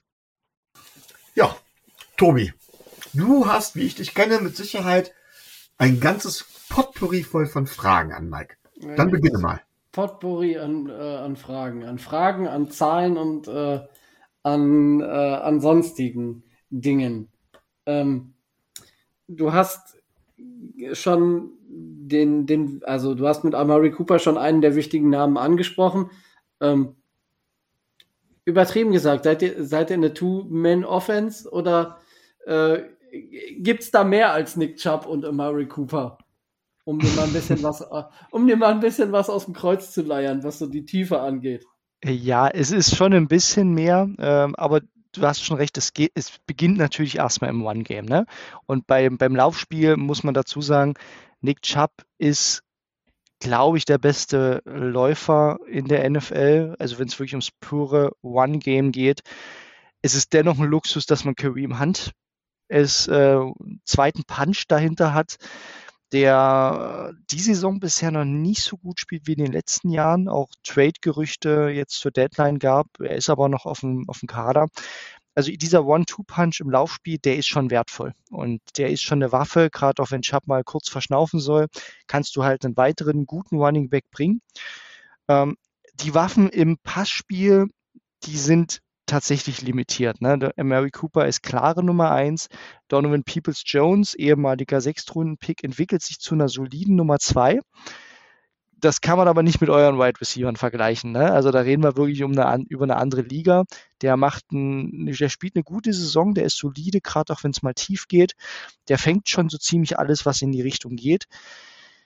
Auf Nummer drei Receiver wird es dann eng. Ich hatte sehr auf David Bell gehofft. Der kriegt jetzt pro Spiel so ein bis zwei Würfe ab und nicht viel mehr. Also das ist so klassischer Rookie-Wide Receiver. Und dahinter ist tatsächlich nicht mehr viel, denn Anthony Schwartz ist zwar schnell, kann aber keinen Ball fangen. Ich würde noch einen Spieler in den Ring werfen, bei dem noch nicht klar ist, ob er gegen euch spielt. Äh, David Njoku spielt eine fantastische Saison. Ist laut äh, den meisten Werten PFF. Ja? Entschuldigung, das musste ich einfach sagen. Mein Fantasy Titan, ich hoffe, dass er spielt. Obwohl, nein, ich hoffe nicht, dass er gegen uns spielt. Verdammt. Ja, er ist auch fraglich. Er hat jetzt auch Mittwoch nicht trainiert. Ne, er hat nicht trainiert leider, aber er ist halt, wenn man tatsächlich auch PFF, EPA, all, all die wichtigen Daten sieht, ist er ein Top 5, teilweise Top 3 Tight End in der Liga. Also wirklich direkt so hinter den, äh, hinter den Kelseys äh, der Liga. Klar, wirklich ein Tier dahinter, aber er ist ein super Spieler, auch weil er im Blocking mittlerweile absolut Elite ist, was, äh, was ihn wertvoll macht. Und den muss man am Schirm, auf dem Schirm haben, gerade wenn es eher schwächere, schwächere Linebacker und Safeties gibt. Den, die attackiert man dann mit einem Joke. Da ist er eine Waffe. Aber viel mehr ist es nicht, weil Harrison Bryant dahinter ist äh, ja eine, eine, marginale Nummer zwei, eher ein bisschen enttäuschend. Dann wird es eben dünn. Da habt ihr schon recht. es gibt nicht viele Waffen, aber die, die da sind, die können an guten Tagen schon Schaden anrichten. Wie, wie schlägt sich denn generell äh, Jacoby Brissett? Wir hatten ja das Vergnügen auch mit ihm als Backup-Quarterback letztes Jahr. Ja, äh, ich muss sagen, ich mag ihn. Er ist natürlich zum einen ein toller Leader und, und menschlich mag ich ihn auch wirklich. Ne? Habt ihr vielleicht auch in dem Andrew Luck -Pod Podcast kam das auch nochmal gut raus. Er ist einfach ein, ein super Typ. Und er ist tatsächlich ähm, in dem, was er macht bei den Browns, wirklich solide. Also ich glaube, wenn man die Metrics äh, ein bisschen schaut, ist er in vielen Kategorien so irgendwo zwischen Platz 9 und 15, also wirklich solides Mittelfeld. Ähm, er hat halt wirklich zwei markante Schwächen und das ist, wenn es äh, wenn's ums Eingemachte geht im vierten Quarter, wenn es um Game-Winning Drives geht, das, das ist nichts, das kann er nicht. Äh, da hat er jetzt uns tatsächlich auch drei Spiele schon weggeworfen mit Game-Ending Interceptions, die, die unnötig waren, äh, die auch wirklich auf ihn gehen. Und er ist weiter der Sneak-König, ne? Also wirklich, ich kann euch jetzt schon sagen, wenn Dritter und Vierter in eins sind, wir werden, wir haben bisher in jedem Spiel mindestens drei oder vier Sneaks gesehen. Da ist er einfach eine Waffe, das kann er. Und von daher, ich kann mich nicht beschweren. Er macht mehr, als ich dachte ähm, und schafft es, eine zumeist passable Offense draufzustellen. Natürlich auch hinter einer guten O-Line, die ihm gewisse Räume verschafft. Also er macht das, was er soll. Und dass er keine, kein Top-Quarterback ist, das ist allen klar. Aber er ist Brückenlösung, finde ich ihn absolut legitim. Ähm, das mit den, äh, das mit den äh, Quarterback-Sneaks, das kennen wir tatsächlich. äh, das äh, durften wir äh, auch äh, schon bewundern, weil er ein bisschen, bisschen mehr Masse auf, aufs Feld bringt als, als Tour. Der kam dann auch immer für Dritter und kurz, Vierter und kurz. Das kann er einfach. Das, äh, das ist tatsächlich so. Das haben wir, äh, das haben wir auch gesehen. Ähm, nee, aber ähm, du hast es schon anklingen lassen. Wie sieht's denn generell so bei euch mit, äh, mit Verletzungen aus? Sind da irgendwelche ähm, Keyplayer, die, äh, die gegen uns nicht spielen könnten oder wo ihr umbauen müsstet, wo man sagen könnte, äh, das ist jetzt eine Schwächung, das können kann für die Dolphins zum Vorteil gereichen? Ja, es gibt ein paar Spieler, die auch noch unsicher sind. Die bei uns kommen ja aus der Beiweg. Das heißt, wir sind schon ein Stück weit gesünder geworden über die anderthalb Wochen, die jetzt Pause bisher waren. Äh, es hat einige Zeit Denzel Ward, Nummer 1 Cornerback, gefehlt äh, mit einer Concussion. Der ist jetzt raus aus dem Protokoll, trainierte jetzt erstmals wieder. Ich denke, er sollte wieder einsatzbereit sein. Der hat äh, jetzt wirklich, ich glaube, drei Wochen gefehlt oder drei Spiele gefehlt, der ist länger ausgefallen. Äh, Wyatt Teller, der es mit der Wade hat, der hat jetzt auch wieder erste vorsichtige Trainingseinheiten gemacht. Da bin ich mir noch nicht so sicher, weil das eine Verletzung ist, die gern und schnell wieder aufbricht. Und ihr wisst, Wyatt Teller ist Top 5 Guard in der Liga, nach vielen Metrics äh, sogar Top 3 der, der ist im Laufspiel gerade auch eine Waffe. Äh, es Guard, also der, das macht einen Unterschied, ob, ob Teller spielt oder Yalti Froholt der, der Backup, der jetzt zuletzt viel drin war. Tendenz, ich denke, er, er spielt, aber vielleicht auf einem Limited, Limited Snap Count wird man schauen oder es wird eine, wird eine Game Time Decision. Und ansonsten, äh, die beiden hatte ich angesprochen. Njoku, wie gesagt, hat nicht trainiert. Da ist die klare Tendenz, das wird eher nichts. Und äh, entsprechend, klar, meist ist der Donnerstags-Report nochmal entscheidender, was die Verletzungen angeht. Aber das sind so die Key Player, die man aktuell im, im Blick haben muss, die gefehlt haben und bei denen wir hoffen, dass der, äh, dass es da wieder besser wird. Okay, also ähm, Micho, wahrscheinlich hast du noch äh, einiges an Fragen vorbereitet. Ja, ich habe Fragen, die sich tatsächlich gar nicht mal so sehr unbedingt auf das Spiel äh, am Sonntag äh, dementsprechend beziehen. Die erste Frage wäre tatsächlich, geht in die glorreiche Vergangenheit der Browns. Entschuldigung, wenn ich das glorreich so ein bisschen lächerlich äh, ausspreche. Tatsächlich interessiert mich eine Sache. Ihr seid eins von zwei Teams, die jemals 0-16 gegangen sind. Und es war eine Zeit lang tatsächlich auch gefährlich nah dran, dass wir als Dolphins auch nah dran waren, im Rebuild eine Saison 0-16 abzuschenken. Da sind wir auch ähm, vorher mit äh, da prognostiziert worden, größtenteils. Wir werden 0-16 gehen, Tanking und so weiter. Ähm, Ich habe mich immer dagegen gewehrt, weil ich gesagt habe, ich glaube nicht, dass das etwas ist, was eine Franchise vielleicht abschütteln kann. Wie sieht das bei euch aus mit der 016-Saison? Steckt die noch in den Knochen? Habt ihr das komplett überwunden? Wie war das? Also ich muss dazu sagen, wir als Browns sprechen eigentlich nicht über 016, sondern über die Zahl 1 und 32.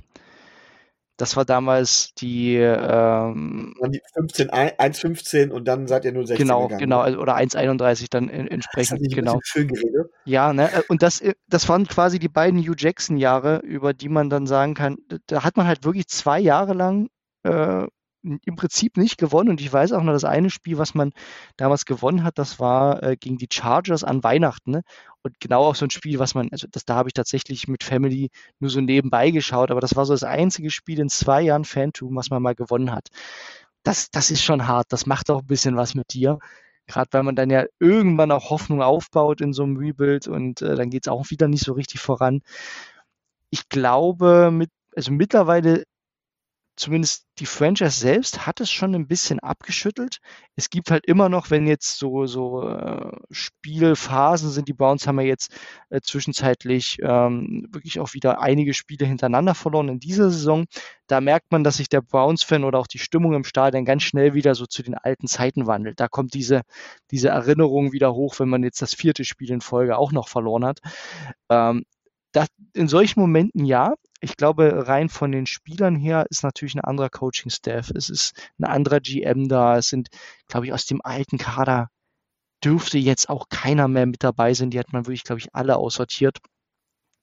Und entsprechend äh, bleibt da, glaube ich, nicht viel übrig in der Fanseele. Äh, wie gesagt, jetzt nach der vierten Niederlage gegen die Ravens dachte man sich dann schon so, na, ist es schon wieder soweit. Aber viel mehr bleibt, glaube ich, nicht übrig. Okay, du hast gerade gesprochen vom Rebuild. Das wäre dann die Frage in die glorreiche Zukunft der, der Cleveland Browns.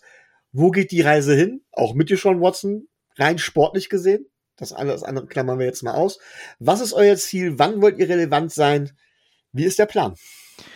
Der Plan ist ganz klar, ab nächsten Jahr das Championship-Window zu eröffnen. Und das klingt komisch, weil wir diese Saison alles andere als ähm, im Playoff-Team spielen. Aber die äh, Building Blocks im Kader, die sind da mit Miles Garrett, mit äh, Denzel Ward, mit JOK auch als Linebacker, der hoffentlich zurück ist jetzt gegen euch. Das heißt, man hat in der Defense so diese Building Blocks, äh, um eigentlich viel zu haben, um eine dominante Defense auszubilden. Und offensiv habe ich schon gesagt, die Browns werden auch nächstes Jahr eine Top 5 O-Line haben, weil die Kernspieler auch da nächstes Jahr da sind. Äh, wenn man dann noch quasi mit äh, Deshaun Watson vielleicht einen weiteren oder sogar zwei weitere Wide Receiver gibt, dann ist der Kader schon gut. Also wirklich auch, ich hoffe auch ohne große Fanbrille, äh, könnt mich ja korrigieren, wenn ihr das anders seht, dann hat der Kader schon wenige Lücken und eine hohe Gesamtqualität. Und Andrew Barry sagt ganz klar, und so ist der Kader auch von den Verträgen strukturiert, jetzt öffnet sich ein Fenster von zwei bis drei Jahren ab nächsten Jahr, in denen es mu passieren muss. Ansonsten wird das ganze Cap-technisch nicht funktionieren und man wird dann wieder reduzieren müssen. Aber das ist jetzt darauf ausgebaut, ab nächsten Jahr, ähm, um den großen Pot zu spielen. Ähm, ihr hattet ja noch einen anderen Spieler von uns Dolphins. Der spielt mittlerweile bei den Saints und heißt Jarvis Landry. ja. Wie hat er sich bei euch benommen? Wie ist er gegangen und wie sehr vermisst ihr ihn? Äh, wir vermissen ihn tatsächlich als Leader und als Typen. Er hat ja auch, weiß nicht, ob ihr damals vielleicht Hard Knocks gesehen habt, diese berühmte Rede gehalten. Da war das ja auch noch so ein bisschen im Rebuild-Modus. Hat er mit Jarvis dann auch begonnen, die Kultur zu ändern und dafür, so als Kulturchanger, war er super. Sportlich war er immer solide, war immer eine solide Nummer zwei. Ab im letzten Jahr, also quasi war jetzt seine letzte Saison im vergangenen Jahr, war er das Gehalt irgendwann nicht mehr wert, die 15 Millionen, die er äh, im, im Vertrag hatte und folglich dann auch die Entlassung. Aber es gab kein böses Blut tatsächlich. Er ist äh, eher mit einem weinenden Auge gegangen. Man hat auch lange noch versucht, irgendeine vertragliche Lösung zu finden. Die Saints haben dann am Ende einfach für ihn als Louisiana Boy, glaube ich, mehr Sinn ergeben. Ähm, also ich, ich mochte ihn. Ich finde, er hat den Browns in der Phase auch gut getan. Und gleichzeitig ist es auch sinnvoll, dass er jetzt nicht mehr da ist, weil die Browns eine, einen anderen Receiver-Typen brauchten und entsprechend jetzt ähm, günstiger in dieser Slot-Receiver-Variante aufgestellt sind. Denn in Außen war er dann schon mit seinem Speed nicht mehr ganz elitär. Ja, dann bezieht sich meine nächste Frage, die bringt direkt mehrere Dinge zusammen, nämlich das Thema Receiver und das Thema Quarterback. Ähm, ihr habt mit Baker Mayfield einen First Overall gehabt, der in seiner ersten Saison auch relativ gut gespielt hat. Ihr habt ihn jetzt abgegeben und äh, in Carolina spielt er jetzt auch nicht wirklich gut. Ist zwischenzeitlich gebencht worden. Es hat auch nie geklickt mit Odell Beckham Jr., der dann, nachdem er ihn abgegeben hat, tatsächlich ein entscheidender Faktor beim Super Bowl Gewinn oder beim Super Bowl Run der Rams war. Wie wie tot ist damals Baker Mayfield ausgewählt zu haben, obwohl der ja die Assets hatte? Und war das auch der Grund, dass so ein Spieler wie halt eben Odell Beckham nicht funktioniert hat? Hm, schwierig zu sagen, also zumindest gerade die Kombi mit OBJ. Ich, ich habe eine klare Meinung dazu, dass Mayfield der richtige Pick war zur damaligen Zeit. Man hatte den Nummer 1 Pick und die Wahl war Sam Darnold. Ne? Könnt ihr euch auch überlegen, wäre jetzt auch nicht besser gewesen. Und äh, Josh Ach, Allen. Aber Sam, das hat immer Spaß gemacht, gegen ihn zu spielen. Ja, absolut. Ne? Und, und ganz ehrlich, wenn ihr euch damals erinnert, Josh Allen, Wyoming, der war kein Nummer 1 Pick. Ne? Also wer das in ihm damals gesehen hätte, und ich bin auch weiterhin, werde ich mich mit jedem gern streiten, äh, Josh Allen unter Hugh Jackson wäre jetzt nicht mehr in der Liga, der würde irgendwo in Kanada den Ball werfen. Ziemlich sicher. Der hätte diese Entwicklung in Cleveland nicht gemacht. Äh, einfach weil die Umstände in Cleveland ganz andere sind, die Coaches eine Katastrophe waren. Und Baker hat, finde ich, äh, der, der ganzen Stadt, der Footballstadt, der Franchise viel Leben eingehaucht, wieder ein Gesicht gegeben, hat uns viel Freude gemacht und jetzt, das ist äh, vielleicht für andere Franchises gar nicht so bedeutsam, er hat uns den ersten Playoff-Sieg beschert gegen die Steelers und was für ein damals davon, das bisher auch mein schönster Fan-Moment. Ähm, das werde ich ihm im positiven Sinne nie vergessen. Ich habe auch lange an ihn geglaubt. Ähm, und jetzt, mm, ich bin immer noch gespannt, ob er in einer anderen Franchise, die ihn richtig einsetzt, vielleicht nochmal so ein passabler Starter werden kann.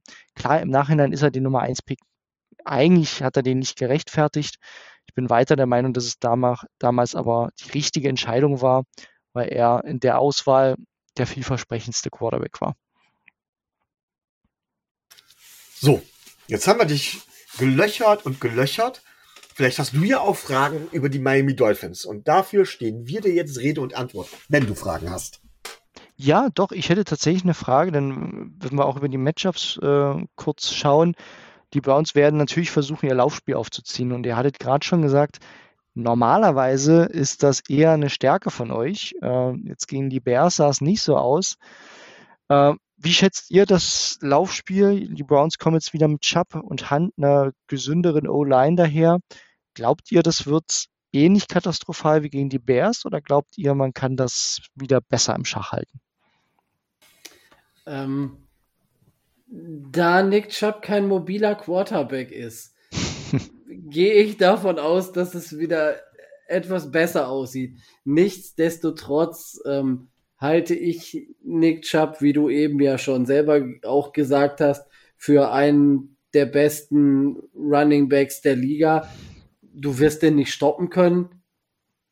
Du musst ihn begrenzen können. Und ähm, das traue ich den Dolphins in einer, ähm, in einer guten Tagesform durchaus zu.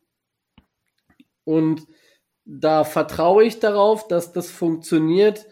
Ähm, es wird in erster Linie auch darauf ankommen, wie gut können sich die Spieler nochmal motivieren, äh, im letzten Spiel vor der Bye Week nochmal 120 Prozent rauszuhauen. Man merkt so ein bisschen schleichend seit so ein, zwei Wochen, dass äh, die Bye Week Not tut. Ja, absolut. Hast du noch weitere Fragen an uns? Also tatsächlich eine Frage käme ja zu eurer Offensive Line noch. Ihr habt gerade schon auch das Thema angesprochen, dass ihr die jetzt nicht so überragend fandet, obwohl sie jetzt äh, rein von den Total Stats ordentlich spielt. Die Browns kommen jetzt mit Miles Garrett, Devian Clowney, dafür ohne, äh, dafür im Prinzip ohne Defensive Tackles, weil mit denen spielen wir nicht, weil die eher grausig sind. Also wir spielen natürlich schon mit denen, aber die kann man gut durch die Gegend schieben. Ähm, wie seht ihr das Duell an der, an der offensiven Line? Ähm, glaubt ihr, eure Tackles können Miles Garrett und Clowney in Schach halten oder seht ihr das als, äh, als nachteilig für euch an einem Matchup? Also, um es ganz ehrlich zu sagen, dann nehme ich jetzt einfach mal die Frage auf. Ähm, ich bin ein großer Verfechter davon, dass die O-Line mit die wichtigste Unit in der Offense ist. Und wir haben klare Defizite. Sie schien sich zu Beginn der Saison gefestigt zu haben, ist jetzt zuletzt aber wieder abgefallen. Vor allen Dingen, wenn man überlegt, gegen welche Defenses sie gespielt hat. Clowney und Garrett wird man tatsächlich so nicht definitiv stoppen können. Ich glaube aber auch, dass das auch eine Urgewalt ist, die man schwer stoppen kann vom Pass Rush her. Allerdings muss man ganz klar sagen, Tua, eine seiner großen Stärken ist halt dieser sehr, sehr schnelle Release und mit unseren Receivern dann den Yard after Catch zu machen. Das heißt, es ist gar nicht unbedingt nötig, den zu stoppen, wenn du dementsprechend dann die Möglichkeiten hast, äh, über das Kurzpassspiel, was Tour halt liegt, dementsprechend trotzdem Blickbase zu generieren. Ähm, ich gehe aber davon aus, dass Tour einige Male im Dreck liegen wird. Ganz klar. Äh, das glaube ich schon. Aber wirklich stoppen kann unsere O-Line das nicht. Wir können höchstens hoffen, es ein bisschen zu verlangsamen. Das ist meine Ansicht. Ja. Joe Burrow haben wir ja zuletzt gegen die Bengals richtig eingeheizt und Joe Burrow ist ja eigentlich auch bekannt für einen guten Release und dass er so Pocket Management kann. Der kam eben gar nicht klar damit, ne? mit der auch eher mittelmäßigen äh, Bengals O-Line. Daher, das wird, glaube ich, durchaus entscheidend, ähm, wie gut ihr dann euer tiefes Passspiel aufziehen könnt, was ja mit Tyreek durchaus eine Waffe ist. Äh, da bin ich selber gespannt, äh, welche schematischen Wege ihr vielleicht auch findet. Äh, das wird, glaube ich, entscheidend, äh, gerade auch für euer Passing Game. Ich würde sagen, das ist ein gutes Stichwort, damit wir mal zu den Keys to Win kommen. Ähm, Tobi, lassen wir unserem Gast den Vortritt?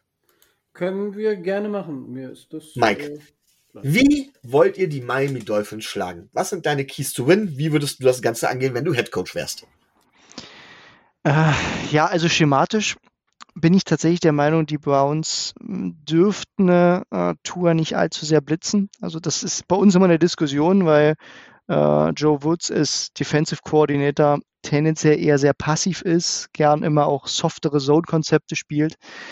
Das kann hier aber sinnvoll sein mit euren tiefen Waffen, dass man sagt, komm, äh, die, die äh, Coverage Unit muss eher konstant bleiben, nichts, nichts tief zulassen und dann wird der Pass Rush es schon regeln mit dem Four-Man Pass Rush oder im Prinzip ein Two-Man Pass Rush. Ähm, ich glaube, der Key to the Win, ich habe es gerade schon gesagt, ist, äh, dass Miles und Clowney viele ihrer Duelle gewinnen, vielleicht auch noch ein Perry und Winfrey in der Mitte im, im Pass Rush ein bisschen, ein bisschen einheizt und dass man vor allem mit den vier, also ohne Blitzes quasi zum Quarterback kommt. Das hat sich in dieser Saison so erwiesen, dass das entscheidend ist und ähm, dass sich die tiefen Fenster damit nicht öffnen. Das würde ich tatsächlich als Nummer eins Matchup unserer Defense gegen die Dolphins Offense sehen. Ja, Tobi, worauf kommt es deiner Meinung nach an? Wie würdest du vorgehen, um ja. andererseits die Browns zu schlagen? Also es kommt in erster Linie aus meiner Sicht auf die, äh, auf die Defense an. Ähm, die Offense liefert. Da, da kann man sich relativ gut, äh, relativ gut drauf verlassen. Ähm, wir haben einige Schwächen in, in der O-Line, von denen, von denen ich aber erwarte, dass ähm, gerade Terran Armstead über links die, äh, die Seite zumacht ähm, und dass wir es hinbekommen, ähm, den Pass Rush zumindest ein bisschen zu verlangsamen. Für mich kommt es in erster Linie darauf an, dass die Defense eine wesentlich bessere Leistung zeigt als äh, in, der, äh, in den letzten Wochen.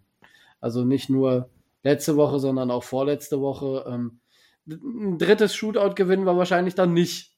Ähm, unsere Offense macht die Punkte, aber ich denke, es werden nicht mehr so viele werden, wie es gegen die Bears und gegen die Lions wird. Von daher brauchen wir Mithilfe der, äh, der Defense.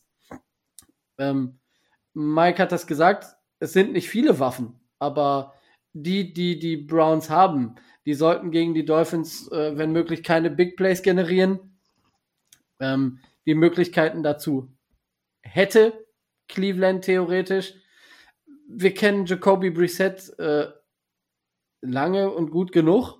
Äh, gegen viele der, äh, der Defender auf der anderen Seite hat das schon gespielt. Ähm, und wenn wir es endlich mal schaffen, was wir gegen Chicago zum Beispiel fast überhaupt nicht hinbekommen haben, äh, gegen eine der schwächsten O-Lines der Liga, die mit die meisten Sacks zugelassen haben, haben sind wir, glaube ich, einmal bei, bei Justin Fields auch wirklich angekommen. Und das war jetzt nur wirklich nicht nur, weil Justin Fields so mobil gewesen wäre, sondern einfach auch, weil der Foreman Pass Rush nicht da war. Ähm, da muss sich was ändern, weil ähm, wir wissen auch, wenn man Jacoby Brissett unter Druck setzt und wenn der unter Druck gerät, das wissen wir aus dem letzten Jahr, dann äh, sind seine Leistungen dann doch nicht so überragend, wie sie denn sein könnten. Und äh, ich denke, das wird der große Schlüssel sein, wie die Dolphins das Spiel gewinnen können. Um die Offense mache ich mir keine Sorgen. Ja, also ich habe mehrere Keys to Win. Ähm, ihr habt schon einiges Richtige angesprochen. Ähm, die Run Defense muss halten. Die Run Defense muss halten. Schatt muss limitiert werden. Legen wir das Spiel in Resets Hände.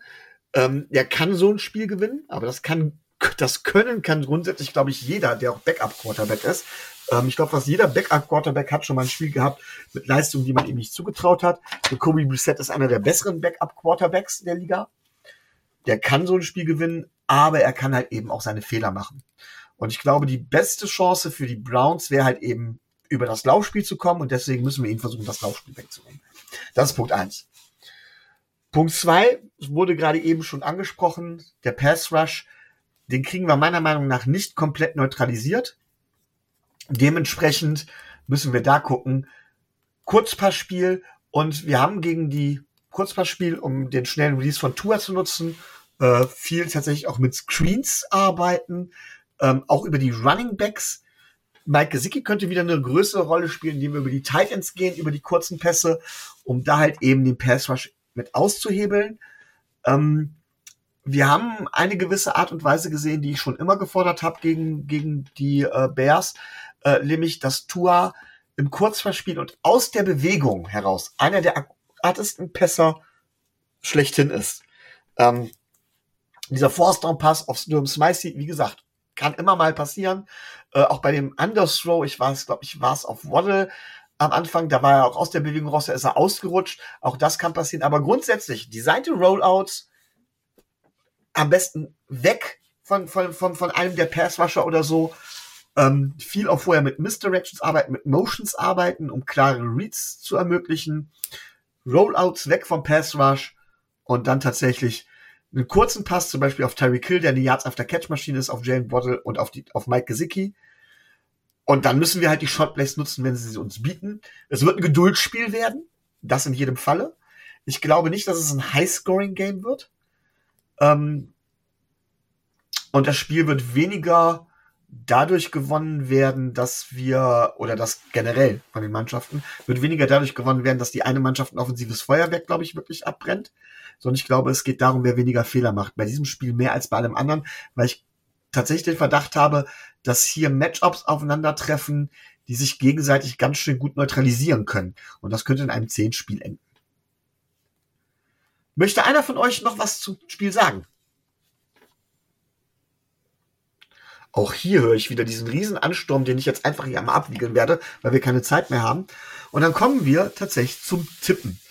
Mike, wir tippen hier nicht das genaue Ergebnis, wir tippen hier den Spread und schätzen das Over-Under ungefähr ein.